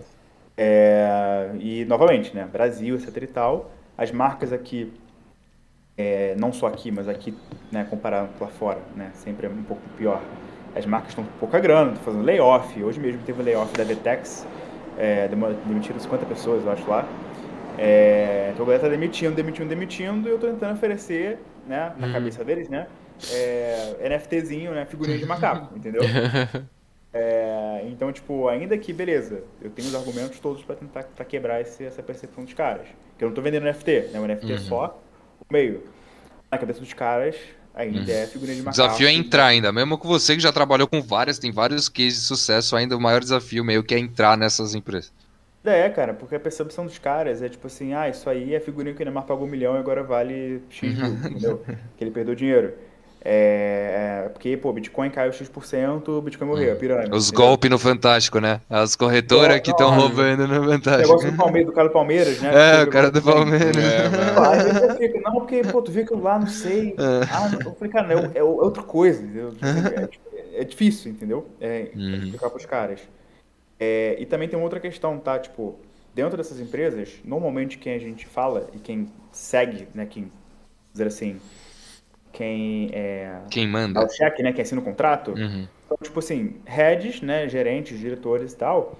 E querendo ou não, quando o cara decide fazer uma parada com NFT, com cripto, ainda que a gente sabe o que tá por baixo dos panos, blá blá blá blá blá, o cara tá se arriscando de certa forma, né? Tipo, Uhum. tá inovando de uma, de uma forma que não é, é o esperado, né, é, num- numa situação padrão. Então, se der errado, a culpa é dele, né? Uhum. Se a culpa é dele, ele pode ser demitido, né? Uhum. Então, tipo, é questão da educação do cara entender que é, isso não é a mesma coisa que a figurinha do Neymar. Ela também tem, querendo ou não, que o cara vai botar o dele na reta, entendeu? Uhum. E o cara nem entende pra botar o dele na reta, né? Pois é. Tipo, Pois é. essa, esse é o rodeo. Pois é, e hoje a gente não tem no Brasil, tipo assim, beleza, tem reserva? Tem. Tem mais uns gatos pingados? Tem. Mas não tem um case Não brabo, tem. tipo da Nike, Não Starbucks aqui no Brasil pra convencer Não o cara, entendeu? Uhum, uhum. Às vezes eu chego com esses cases pros caras, é, a galera fala, tipo assim, ah, beleza, mas lá fora. Tipo, Brasil não funciona, entendeu? Então Uhum. você tem que quebrar ali é, pra conseguir viabilizar, entendeu? Então realmente é isso, é quebrar essas barreiras aí. E você acha que isso vai resolver com uma, uma maturidade da cena brasileira nisso, do público, da galera, com gente mais. com a galera mais adotando mais, participando mais, ou com outros cases surgindo melhores? O que, que você acha que falta pra, pra galera começar a olhar e falar, porra, vamos, vamos, vamos aí. Uhum. Cara, eu acho que a gente precisa de um case. Uhum, Porrada, assim, entendeu? Tipo um sushi da vida, um Uhum. Starbucks da vida, uhum, entendeu? Numa marca brasileira. E assim como foi a reserva ano passado, só que infelizmente né, a gente se ferrou ali por causa do, por causa do mundo, né? uhum, Mas se, se o mundo tivesse bem ano passado, junto com a reserva a gente tinha feito mais 10, entendeu? uhum, Porque uhum. é isso, as marcas elas estão sempre procurando como inovar e sempre olhando pro lado, né? Só que ninguém quer ser a primeira, né, a pular no negócio, né? Exatamente, Quer só exatamente. pular atrás, só quer ver a primeira ali e depois, ah, ele fez, deu certo, vambora então. Exatamente, tem que botar o na reta, entendeu? Uhum. Por exemplo, agora, sei se vocês viram que essa semana, é, na verdade, acho que, acho que hoje, o McDonald's junto com a Coca- Coca-Cola lançaram uma campanha nova, que você tem uma landing page, você cria uma imagem Vi. do hambúrguer com AI e ganha um cupom, né? Uhum, Cara, não dou um mês pro B- BK ou alguma outra fazer uma parada igual, entendeu? exato. É, Fazem ainda é xingando o bom. McDonald's, né? Que esse é o marketing do BK ainda. Faz ainda xingando o McDonald's. né? É, exatamente, exatamente. Então é isso, os caras estão esperando alguém fazer primeiro, né? Bom, então a gente conta com você aí, né? Pra trazer esse case aí bom mesmo. Por Pra favor. Pô, tem que trabalhar, cara. É, Isso. porra, cara, caralho, né? É, é isso. É, sacanagem. Mas, ó, seguindo aqui as perguntas polêmicas, qual foi o maior arrependimento que você já teve até hoje? No mundo cripto. Cara, na vida ou em cripto? Não, não cri- cri- cripto, sempre cripto aqui. Senão vamos, vamos bem até a meia-noite. Tá. Cara, em cripto, vamos lá. Esse arre- arrependimento. Cara, eu acho que assim, hoje, graças a Deus, não foi um problema. Uhum. Mas. Eu falei, né, do negócio da coleção que a gente lançou e, pô, os 2 milhões que a gente levantou. Cara, a gente gastou de uma maneira muito. Assim, sem saber o que fazer mesmo, entendeu? Tipo, a gente chegou. A gente começou a empresa, era eu e mais três pessoas. Isso em, isso em janeiro, a gente lançou a coleção em fevereiro, a grana, né, caiu de fato em março. Quando chegou em maio, logo depois da reserva ali, um pouquinho depois, a empresa tinha, tipo, 38 pessoas. Falei, mano, eu olhar pro lado, olhar pro outro, falando, "Que- quem é essa pessoa aqui? Tipo, o que essa pessoa tá fazendo? Eu nem sei. Sei quando eu igual maluco, entendeu? Qual o problema disso, né? É, obviamente você gasta uma grana né, chata, é, por conta de regulação, inclusive até trabalhista. Quando você contrata PJ, né, é, você tem uma- um aviso prévio de 30 dias. O que significa isso? Supondo que você con- contrata uma pessoa e, sei lá, no primeiro mês você viu que a pessoa não vai dar bom, né? É, tu tem que pagar ela o mês que ela trabalhou e mais um mês, porque o aviso prévio de 30 dias. Você tem que avisar um mês antes que você vai demitir a pessoa, né? Ou seja, teve gente que ficou um mês na empresa, a gente pagou três, três meses de salário. Caralho. Então nessa a gente se ferrou muito, assim, né? Teve um, não se ferrou muito, porque graças a Deus aí até hoje, né? Tudo bem. Mas gastamos muito mais do que a gente poderia ter, ter gasto, sacou? Uhum, uhum. A gente deu mole ali, contratou uma galera, não tem nada a ver. E eu lembro que no início, tipo, como a nossa tese era ser uma espécie de Pixel Vault, né? É o Yuga Labs. Assim como essa, essa galera tem, né? Tipo, a Yuga Labs tem o Bored Ape, tem o, o Mutant Ape, né? E recentemente tem, entrou lá os da Lava Labs também, né? É, então a, a nossa ideia era ser tipo um hub, né? De várias coleções. Então a gente, tipo assim, uma galera e meio que tinha caixinhas ali, tipo, de cada setor que a gente. Tipo assim, cara, a gente viajou, a gente criou uma empresa de, de fashion dentro da, da Lumix, que depois até Uhum. pivotou. Pivotou não, é, spinofou e virou uma empresa separada, né? Uhum. É, então foi muita loucura, cara. Muita loucura. É, então acho que hoje, assim, nessa jornada, assim, diria que esse foi o maior arrependimento, assim, que eu gastei uma grana violenta que não deveria ter gasto. Isso no, no, no Caio, fundador né, da empresa. Mas o Caio na física, cara, porra, o que já perdi de, de dinheiro aí, poderia ter ganho em projeto que eu vi e não peguei, leque. Tá escrito. Todo dia, todo dia. Todo dia. Todo dia. Eu falo, porra, às vezes eu, tá- tá- a gente até brinca lá na empresa, tipo assim, cara, vamos fazer um, um negócio aqui, vamos pausar a empresa por um mês, vamos todo mundo só ficar tradando, milionário, e depois a gente volta. Só degenizando um é- pouquinho, só, de, só, só uma quebrinha, né? É porque, mano, é muita oportunidade bizarra. Aí Sim, veio é. Ordinals, né? Inclusive, cara, Ordinals é uma parada muito maneira. Uhum. Vou acreditar. Cara, surgiu esse negócio de Ordinals, né? Aí, pô, pouquíssima gente falando ainda, pouquíssimo é, coisa acontecendo. Aí, mano, o aí foi lançando coisa, foi lançando coisa, foi lançando coisa. Aí do nada apareceu lá o, o, é, Bitcoin Punks. Uhum. Sempre quis ter um CryptoPunk, só que obviamente nunca tive grana pra ter um CryptoPunk. Aí eu falei, mano, vou pegar esse negócio aí, né? Maneiro. Deu bom pra caralho o negócio. Então, também, só que o mais legal não é nem isso. Hum. O que acontece? Agora você já tem, né, marketplace de ordens e tal, mas naquela época, tipo, né, seis meses, tal, quatro meses atrás, cinco meses atrás, não tinha, né? Você tinha que ter uma carteira na, uma Sparrow, né, uma wallet dessas, e o que você tinha que fazer? Você tinha que usar o Emblem Vault, né, que é botar o teu Na Ethereum, né? numa Vault, na Ethereum, e tradar no- na, no- na página do Emblem Vault do OpenSea na Ethereum. Uhum. Qualquer um fazia isso e tinha muito scam. Vários fake, vários Vários CryptoPunk fake. fake, vários, vários, tá Era ligado? fake. Eu olhei essa parada e falei, mano, não é possível que o negócio tá ridículo desse jeito, e o nego tá Comprando nos fake, porque os fake estavam caros, velho. Eu lembro Não, disso aí, que os caro, fake estavam sendo. Eu falei, mano, não é possível que o nego tá caindo. Mais nessa deu um mano. era, né? Tipo, Era, É, mano. exato. Aí eu olhei pra isso e falei, mano, não é possível. Aí eu fiquei com essa, essa parada na cabeça. Aí cheguei um belo dia no escritório, tava lá o Gabriel, né, que é meu, meu cofundador. Eu falei, mano, essa parada aqui. Pô, peguei um também, né? Peguei um verdadeiro, porque tinha uma maneira de você verificar qual era verdadeiro. É. e que Era muito, tipo, cara, muito. Tinha Só quem sabia, quem não sabia tava treinando os fake sabia. ali mesmo. 90% não fazia isso. É, não fazia Exatamente. exato. Eu falei, Gabriel, não é possível. Aí ele falou, cara, não é possível. Aí ele falou assim, pô, e se a gente fizesse uma forma mais fácil da galera comprar isso aqui? Eu falei, pô, mas como? Ele, aí ele, o Gabriel que é o dev entre nós, né? Aí ele falou, pô, tal, tal forma. Eu falei, pô, pá, dá bom. Mano, resumo da ópera, tá? A gente criou que hoje, é, não sei se vocês conhecem, o Ordinals.market.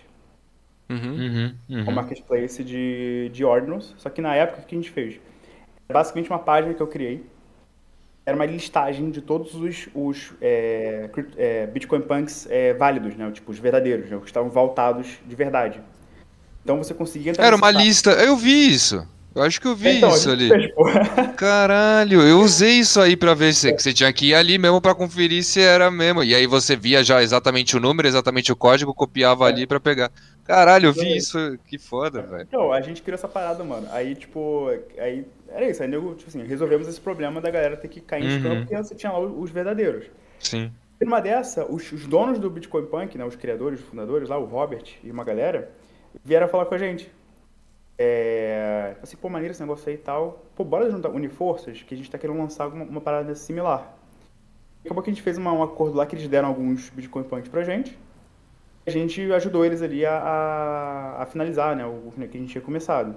Uhum. Já passou uma semana, é, eles lançaram, né, o que hoje é o Ordinals Market, que tem volume pra cacete. Tá Cara, louco, que pica, foda, velho. Eu vi isso, muito foda, velho. Não, e eu lembro de eu estar usando que era você vinha todas as fotinhos ali numa lista assim que você ia. É. Aí você pesquisava pra ver se já tinha mintado, pra ver se já tava ali. Caralho, Ah, foda, esse velho. aí era de vocês, meu? Que tu É, colocava o ordem- hashzinho lá da, da atualização e tal. Ordinals.market, o que é hoje, né? O, o- Sim, o- sim. Sim, que você tinha que conferir nele pra você comprar e não conseguir não comprar o falso, né? Exatamente. Foda, hein, aí, A gente mano, usou pra caralho esse negócio aí nessa É, época, é. velho. Foi, foi o primeiro marketplace de ordens do mundo, tá ligado? A gente que fez. Falei, Caralho, que eu- foda. Uhum. Bizarro. Muito foda, muito foda Se mesmo. o arrependimento se é que eu tenho aí, pode entregar muito mais dinheiro que isso aí, mas. Ah, tá. Ah, é, pode crer. Na porra. época vocês venderam por uns, uns NFTs ali, uns Bitcoin Punks. Ah, beleza, vamos lá, né? Sim, vou dizer que não foi bom porque É, exato. ganhei uma grana legal, mas Sim. obviamente, né? Soubesse o que ia virar a parada, né? O tamanho da- das coisas, né? É, mas Ah, também não tem Não como saber, velho. né? Tá na história. É. Não dá pra sofrer pelo que você não tinha como saber a parada, né, velho? Exato. Bom, acho que tem mais uma aqui, uma pergunta polêmica aqui, que é, na sua visão, qual é o maior benefício que as criptomoedas podem trazer para a sociedade? Ou NFTs, o jeito que você quiser responder. Cara, ó, tem uma questão aqui. Para além da questão filosófica, que a gente né, gosta aqui de descentralização, etc, etc, etc, né, ter mais poder nas pessoas, etc. Mas no viés funcional, pensando objetivamente, cara, porra, é uma merda hoje você ir pra fora do Brasil e ter que, porra, uma buroca pra você mandar dinheiro pra lá. Aí, eu lembro, por exemplo, ano passado, eu fui na Vicon, né, que foi aquela conferência lá do Gary Vee. Eu vi, eu vi, eu vi, tá uns destaques ali, muito foda, velho, muito foda. Eu fui lá, fui de maluco, mano, nem ia. Eu, eu falei... Eu Você é holder? Você é holder dos caras? Não, eu não tinha nada, mano. É, por isso que nada. só foi de doidão mesmo. Fui doidão. Falei, mano, vou nessa porra aí que vai ser maneiro. Porque tinha um amigo meu é, que era da meta. E ele é holder. Aí ele falou, pô, vambora que vai ser irado. E a gente tava se aproximando da meta também. Eu falei, pô, maneiro que é uma oportunidade de estar com um cara lá também e tal. Uhum. É, eu, inclusive, ia na meta, tipo, na, na sede deles lá. É, e na Califórnia, só acabou que não, não rolou. Eu falei, vou, vou pegar, vou aproveitar e fazer tudo, né? É, aí eu fui, mano. Aí, cara, na época eu usei aquela Nomad, sabe? Aquela que é tipo uma, Uhum. um banco que você manda Sim. dinheiro pra lá e usa em dólar e tal. Cara, era muito ruim porque basicamente eu levei. Como eu nunca tinha ido nos Estados Unidos, né? Eu falei, pô, não sei como é que é lá. Então eu vou levar metade da minha grana em, em dinheiro e a metade eu vou deixar aqui no, no, no app dos caras pra pagar, tipo, aproximação e tal, né? Uhum. Cara, resumo. É, torrei meu dinheiro físico rapidinho. O dinheiro que eu tinha na, na parada não passava no- na máquina. Bah, Porque as máquinas não sentavam aproximação, tá ligado? Puta, É. Uma merda. E, tipo, lá no- nos Estados Unidos não tem Pix, né? Até onde eu sei. Uhum, Tipo, Pix, entre aspas, né? É outra coisa. Então, como é que eu vou mandar dinheiro pro maluco, entendeu? Uhum. É, então, por exemplo, né? Poderia, eu poderia pagar um cripto ali na hora. Sim. Mais fácil, né? Fazer uma transferência e, sei lá, de qualquer outra forma. Então, Fora o gás, é muito mais caro dessa parada aí do que da própria é. Ethereum, né, é muito mais, é muito mais barato, né? A estrutura né, de, de pagamento. Exato. É, mais rápido, etc e tal, né? É, porque eu lembro, inclusive, a norma de você mandava dinheiro pra lá, aí, tipo, sei lá, em 48 horas o dinheiro, tipo, Demora uns dias e tal. Nossa, Eu caralho, usei no não México, faz eu- sentido nenhum, velho. Faz sentido Não, não ela faz quebra o galho nenhum. assim pra viajar, porque o dólar é mais, é mais vantajoso a conversão do dólar e tal, mas Uhum.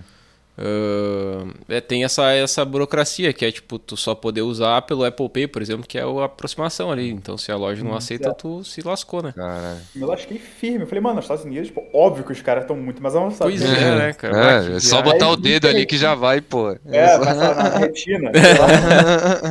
pô, pô, eu me fudi ali. Então, não, não rolou. E aí, eu falei, pô, cripto é de ajudar pra cacete aqui. Ah, caralho. Então, É. tipo, eu acho que pra esse tipo de coisa, né? Tipo, cara, viagem, é, pagamento, né? Solução Uhum. de pagamento como todo vai facilitar pra caramba.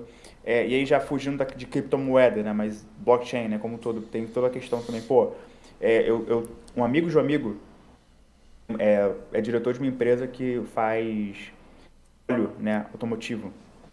É, pra carro e tal, né?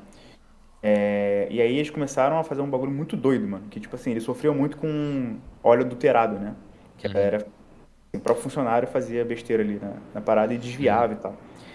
E o que, que eles estão fazendo, mano? Mó doideira. Eles vão ver uma, uma, uma solução que é uma substância química que tem nanotecnologia, tipo nanochip, e eles tokenizaram essa parada, esse chipzinho que é minúsculo, minúsculo, minúsculo, vai dentro do óleo mesmo, e eles estão usando isso de forma que, em toda a produção, né, o ciclo, né, supply chain, né, a cadeia produtiva, cadeia produtiva deles, é, eles jogam transações para blockchain para fazer a rastreabilidade da parada, tá ligado? E ver Caralho. realmente esse Dá negócio. pra ver 100% da- de tudo do líquido que tá rodando ali. Caralho, que Exatamente. bizarro, velho. Cada etapa que a parada passou, para onde foi, até de fato estar no carro lá que tá usando a parada do óleo. Caralho, que Então, bizarro. velho. Realmente foi Ô, ele- resolve eles uma usam. VeChain nisso aí ou não? A VeChain? Cara, não estão usando VeChain. Eles estão usando. Eu acho que eles estão usando, inclusive, blockchain privada. Eu acho que é Hum. Happy Ledger que eles estão usando. É, mas a VeChain, né? é- Pois é, a pra VeChain tem essa proposta, né? Isso que eu pensei. É. Inclusive, Caralho, que foda. faz- Lá fora até tem contrato com a Mercedes, alguma coisa assim. Não. Pra, pra Faz fazer isso. ideia. Então, Caralho, cara, a parada, assim, vai começar a entrar em tudo, né? Que a gente Uhum. imagina aí. E tem um outro amigo também que tá fazendo agora para crédito de carbono, né? Tipo, porque, ah, por exemplo, a Mosa que faz, né? A tua criação de crédito de carbono, né? Qual o problema? É, a gente, por exemplo, já neutralizou carbono com a MOS, né? É, umas três ou quatro vezes. Os nossos projetos. A própria reserva lá a gente neutraliza com eles. Uhum. Cara, sendo bem sincero, tipo assim, beleza, os caras vão lá, falam que estão neutralizando carbono, né, tão, né, por exemplo, botando a grana que você deu pro projeto de reflorestamento, né, o que você ganha um PDF, literalmente um PDF, tipo assim, ó, Uhum. certificado de que você neutralizou é, X, né, você pagou tantos reais, esses são os projetos que você está ajudando. Valeu, um abraço, é, muito bem por ter ajudado o meio ambiente, entendeu? Só que eu não sei se a grana tá realmente pra lá, se o negócio Você tá realmente confiando nos caras ali, né? confiando nos caras, entendeu? Uhum. Então, assim, é que eu sei que É, os caras estão falando a verdade, entendeu? Exato, exato. É. Então, um amigo meu tá com uma empresa que é tipo uma MOS, né? Só que a ideia dele é, é usar a blockchain para dar essa transparência a esses processos de neutralização de carbono, entendeu? Entendi. Então, pô, dá pra fazer qualquer coisa, tá ligado? Caralho, é, Tá. exato, que foda, velho. Porra, muito foda mesmo. O, última pergunta aqui, polêmica, pra gente já se encaminhar para o finalinho, que é uma coleção pra rodar durante um ano sem preocupações. Azuki. Na lata. Eu sou apaixonado pelo Azuki. Azuki Zero. Azuquizada? Azuki zero. Beleza, teve aqui umas polêmicas aí, né, na Azuki, né, ano passado, mas vou passar pano aí. De leve, leve. É, Quem foi? Não dá nem pra gente falar o Enquanto- nome do fundador que cai a live aqui, né? é, ô, porra. Mas a Azuki é muito irado, eu acho muito maneiro. A arte eu acho muito braba, É. porque, tipo assim, eu sempre vi muito anime, né, e tal, então, tipo, curto pra cacete. Ah, e da hora também que tinha, tem, tem uma notícia da Azuki aí que eu acabei nem falando, é que o Zagabond. Ixi, vou falar, vai cair Ah, a live, mas ó, velho. O Zagabond ele entrou em contato com a Spirit é né, a, a, a DAO lá com os maiores holders de Azuki, que tem aqueles. é, os Azukis que valem 200 ETH e tal, os caras. E eles vão criar juntos um, um quadrinho. Já criaram, né? A Spirit DAO já criou e agora pegou a- meio que a benção aí e o suporte da Azuki pelo Zagabond. Então o Zagabond está muito ativo na Azuki, para quem acha que não, o Zagabond não está mais, mas ele está muito ativo. E fazendo aí essa pegada, vão lançar aí o, o quadrinho da, da, da Azuki em breve nessa parceria. Muito foda também. Irado, iradíssimo. Pô, Azuki Uhum. é irado, eu me amarro, mano. E quando eles lançaram aquele. Aquele. Ai, qual é o nome da parada, mano? O skate. Do- não só do skate, mas a tecnologia que eles criaram lá. Não, o físico, É, é o digital o lá. Backer Token, né? Que você Ah. coloca no, no físico. Cara, isso é uma parada que eu quero experimentar há muito tempo, só que eu não consegui Sim. ainda. É você conseguir fazer o, o- link, né, de, um- de um item físico a um NFT. A gente já experimentou aqui um pouco. Os tênis da Nike novos tem agora Dare Effect, né? Essa parada. Estão com chip NFC? Aham. Foi no, no negócio, atrás, assim, no calcanhar ali. A gente Foda tá querendo também. criar uma parada dessa, mano. Pra, pra Muito fazer, foda. assim. A gente tá, inclusive, olhando. Só que tem uma questão, né? Tipo, por incrível que pareça, no Brasil, muita gente tem celular que não, acei- não tem NFC, né? Tecnologia Uhum. NFC. Uhum. Por exemplo, minha namorada, o celular dela não tem. Minha mãe Uhum. também não. E sendo que na minha cabeça, tipo assim, era uma parada banal já. Uhum. Todo mundo tem.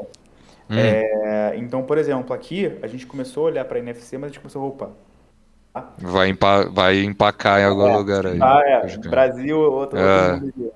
Então a gente tá começando a olhar uma parada, inclusive a gente tem uma empresa parceira, muito irada, até, recomendo vocês darem uma olhada. Chama Lava. Tipo, L-A-A-V-A, tá? Lava com dois A's. Os caras criaram. É, eles criaram uma parada chamada Fingerprint. Como se fosse um QR Code, tá? Só que um QR Code super turbinado, assim que eu posso dizer. Ele resolve o problema do QR Code de cópia, né? Então, tipo assim, é, o finger, cada fingerprint é único, não tem como você copiar. É, e ele consegue fazer o tracking desse fingerprint no NFT, por exemplo. Eles fizeram isso já com a VeChain, inclusive, é, lá fora. É, criaram até um, um projeto para uma marca de fashion lá fora que está usando NFT na VeChain e a fingerprint colada na roupa para fazer essa parada. É, eu achei muito tirado, né? E a gente tá, ele é um parceiro Legal. nosso aqui, a gente tá começando a criar umas paradas maneiras aí para poder É, a a Azuki na narrativa ia usar o Beans, né, como uma chave de, dessa parada, né, que eles estavam usando também, né? Sim. Muito foda mesmo. Muito foda. Bom, porra, muito foda mesmo. Animal, cara. Temos, temos spoilers dos próximos passos aí da Lumix, mano? Que você pode abrir pra nós? Tem spoiler, cara. Agora, é como eu tava falando por alto, né? É, amanhã começa o NFT Brasil, né? Então lá, quem tiver, vai Uhum. ter Antônio, nosso CEO, vai estar lá palestrando e também vai ter é, whitelist do Bob Burnquist rodando nessa Uhum. plataforma que eu falei pra vocês do selo. É, então, né, vai ter um selo do Bob. Então é vai pra ir ser- atrás do Bob. No, É pra ir atrás do Bob, Brasil. vai ter- tem code, vai ter umas paradas espalhadas lá pra vocês pegarem. Esse selo que vai dar acesso ao whitelist do Bob, né? É, nossa plataforma lá. É, também, né, meados desse, de- acho que dia 16 16 ou 17 desse mês também, sai o projeto com a Nestlé, o primeiro que a gente tá fazendo com eles.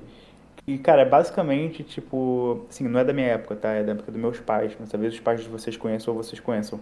Aquele chocolate surpresa, que era né, da época dos meus pais, essa parada. Era um chocolate que É, fazia é. muito sucesso lá atrás. Acho que a gente nem, nem, Que nem vinha conhece. cardzinhos?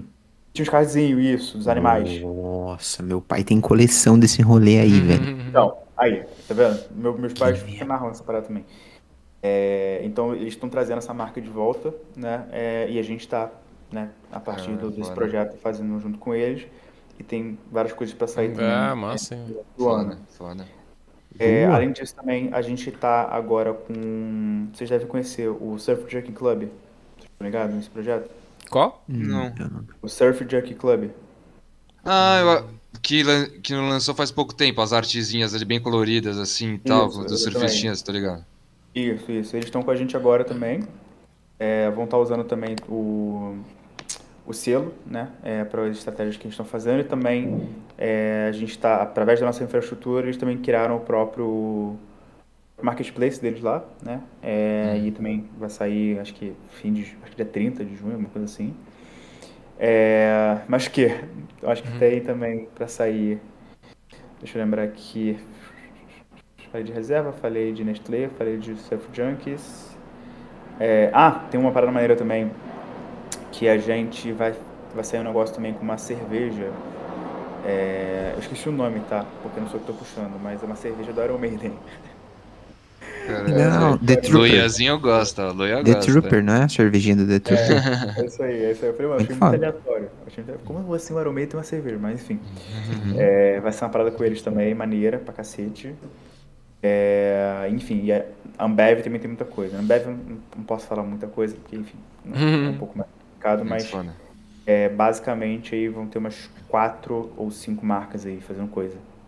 Caralho, irado Animal. mesmo, hein? Irado, Nossa, irado. demais. O movimento acontecendo, né? Fala, o, fa- fa- o fazedor do, do movimento Builder. É, Cara, o bom Real. Builder, né? No O real é, né? É, real. construtor. Mano, queria agradecer demais aí tua presença, mano, teu Foi tempo, foda. tua energia. Que papo da hora, altos alfa soltado aí, né? Muito, muito aprendizado, muita informação massa. Curti demais ter você aqui com a gente essa noite. Ah, pra galera te acompanhar, onde é que, onde é que estamos? Onde é que você está? Cara, eu hoje tô muito mais no LinkedIn. Né? É, meu Instagram é meio largado, confesso. É, mas enfim, quem quiser me seguir lá, às vezes eu posto mais parada. É arroba CaioBRBS, né? Barbosa sem, sem vogal I. É, e no LinkedIn, Caio Barbosa, Lumix, vocês me acham lá, é, de boa. Sou mais ativo lá, crio mais conteúdo lá. É, e a Lumix, né, cria conteúdo no Instagram, né? Então, Lumix Studios, né, em todas as redes aí. E a gente vai começar a empurrar o TikTok agora, né? Por causa dessa nova plataforma. A ideia é que seja como se fosse uma entidade separada, né? É, do ponto de vista de, de marca. Então, o selo, né? É, selo, inclusive, né, não, não é só o selo da NFT, selo é o nome da plataforma também, tá? É selo com dois L's. É, e aí a, a selo vai ter uma rede dela, né? É, no TikTok, que vai ser o principal canal ali, porque muito que a gente está mirando é a geração Z e tal, a galera mais nova. Uhum. Então o TikTok vai começar a ser um canal bem importante pra gente. Mas por agora, né? Caio no LinkedIn e Lumix no Instagram. E em breve o selo no TikTok. Foda, foda. Maravilhoso, ladies and gentlemen. Va- vamos pra cama então? Vamos dormir, que já tá tarde. O John vai comer a pizza ainda, vai pedir a pizza dele lá. Tudo certo. E amanhã É. estaremos no NFT Brasil também, né? Quem é galera de São Paulo, ó, cola no NFT Brasil que estaremos Boa. lá. Tudo Luia que- vem da Argentina de busão. Já vai sair Ah, acabando Deus. agora. Eu Já vem a- de chegar. De caiaque. de- acabando o episódio, ele já tá indo. é. Ele vai chegar por último dia ali, ele chega, pô. É, Não, mas o Tuts que vai estar no palco, né? Vai estar Eu vou falar lá, sábado, ter- 5 horas da tarde lá. Quem quiser colar. Qual, qual só o tema? chega. O tema. O tema, fala o, O tema. tema é NFTs e a revolução do audiovisual. Ó, Prof- Profundo, hein? Tem, tem papo, tem papo. Tem papo. Massa demais. É papo. Bom, galera, lindo. Queria mandar um beijo pro meu pai, pra minha mãe, pro Caio. E especialmente pra você que ainda não seguiu o Pode Mintar NFT, mas vai esmagar esse botãozinho agora, porque na próxima quinta-feira estaremos ao vivo aqui para o seu entretenimento. Um beijo no seu coração e tchau! Família.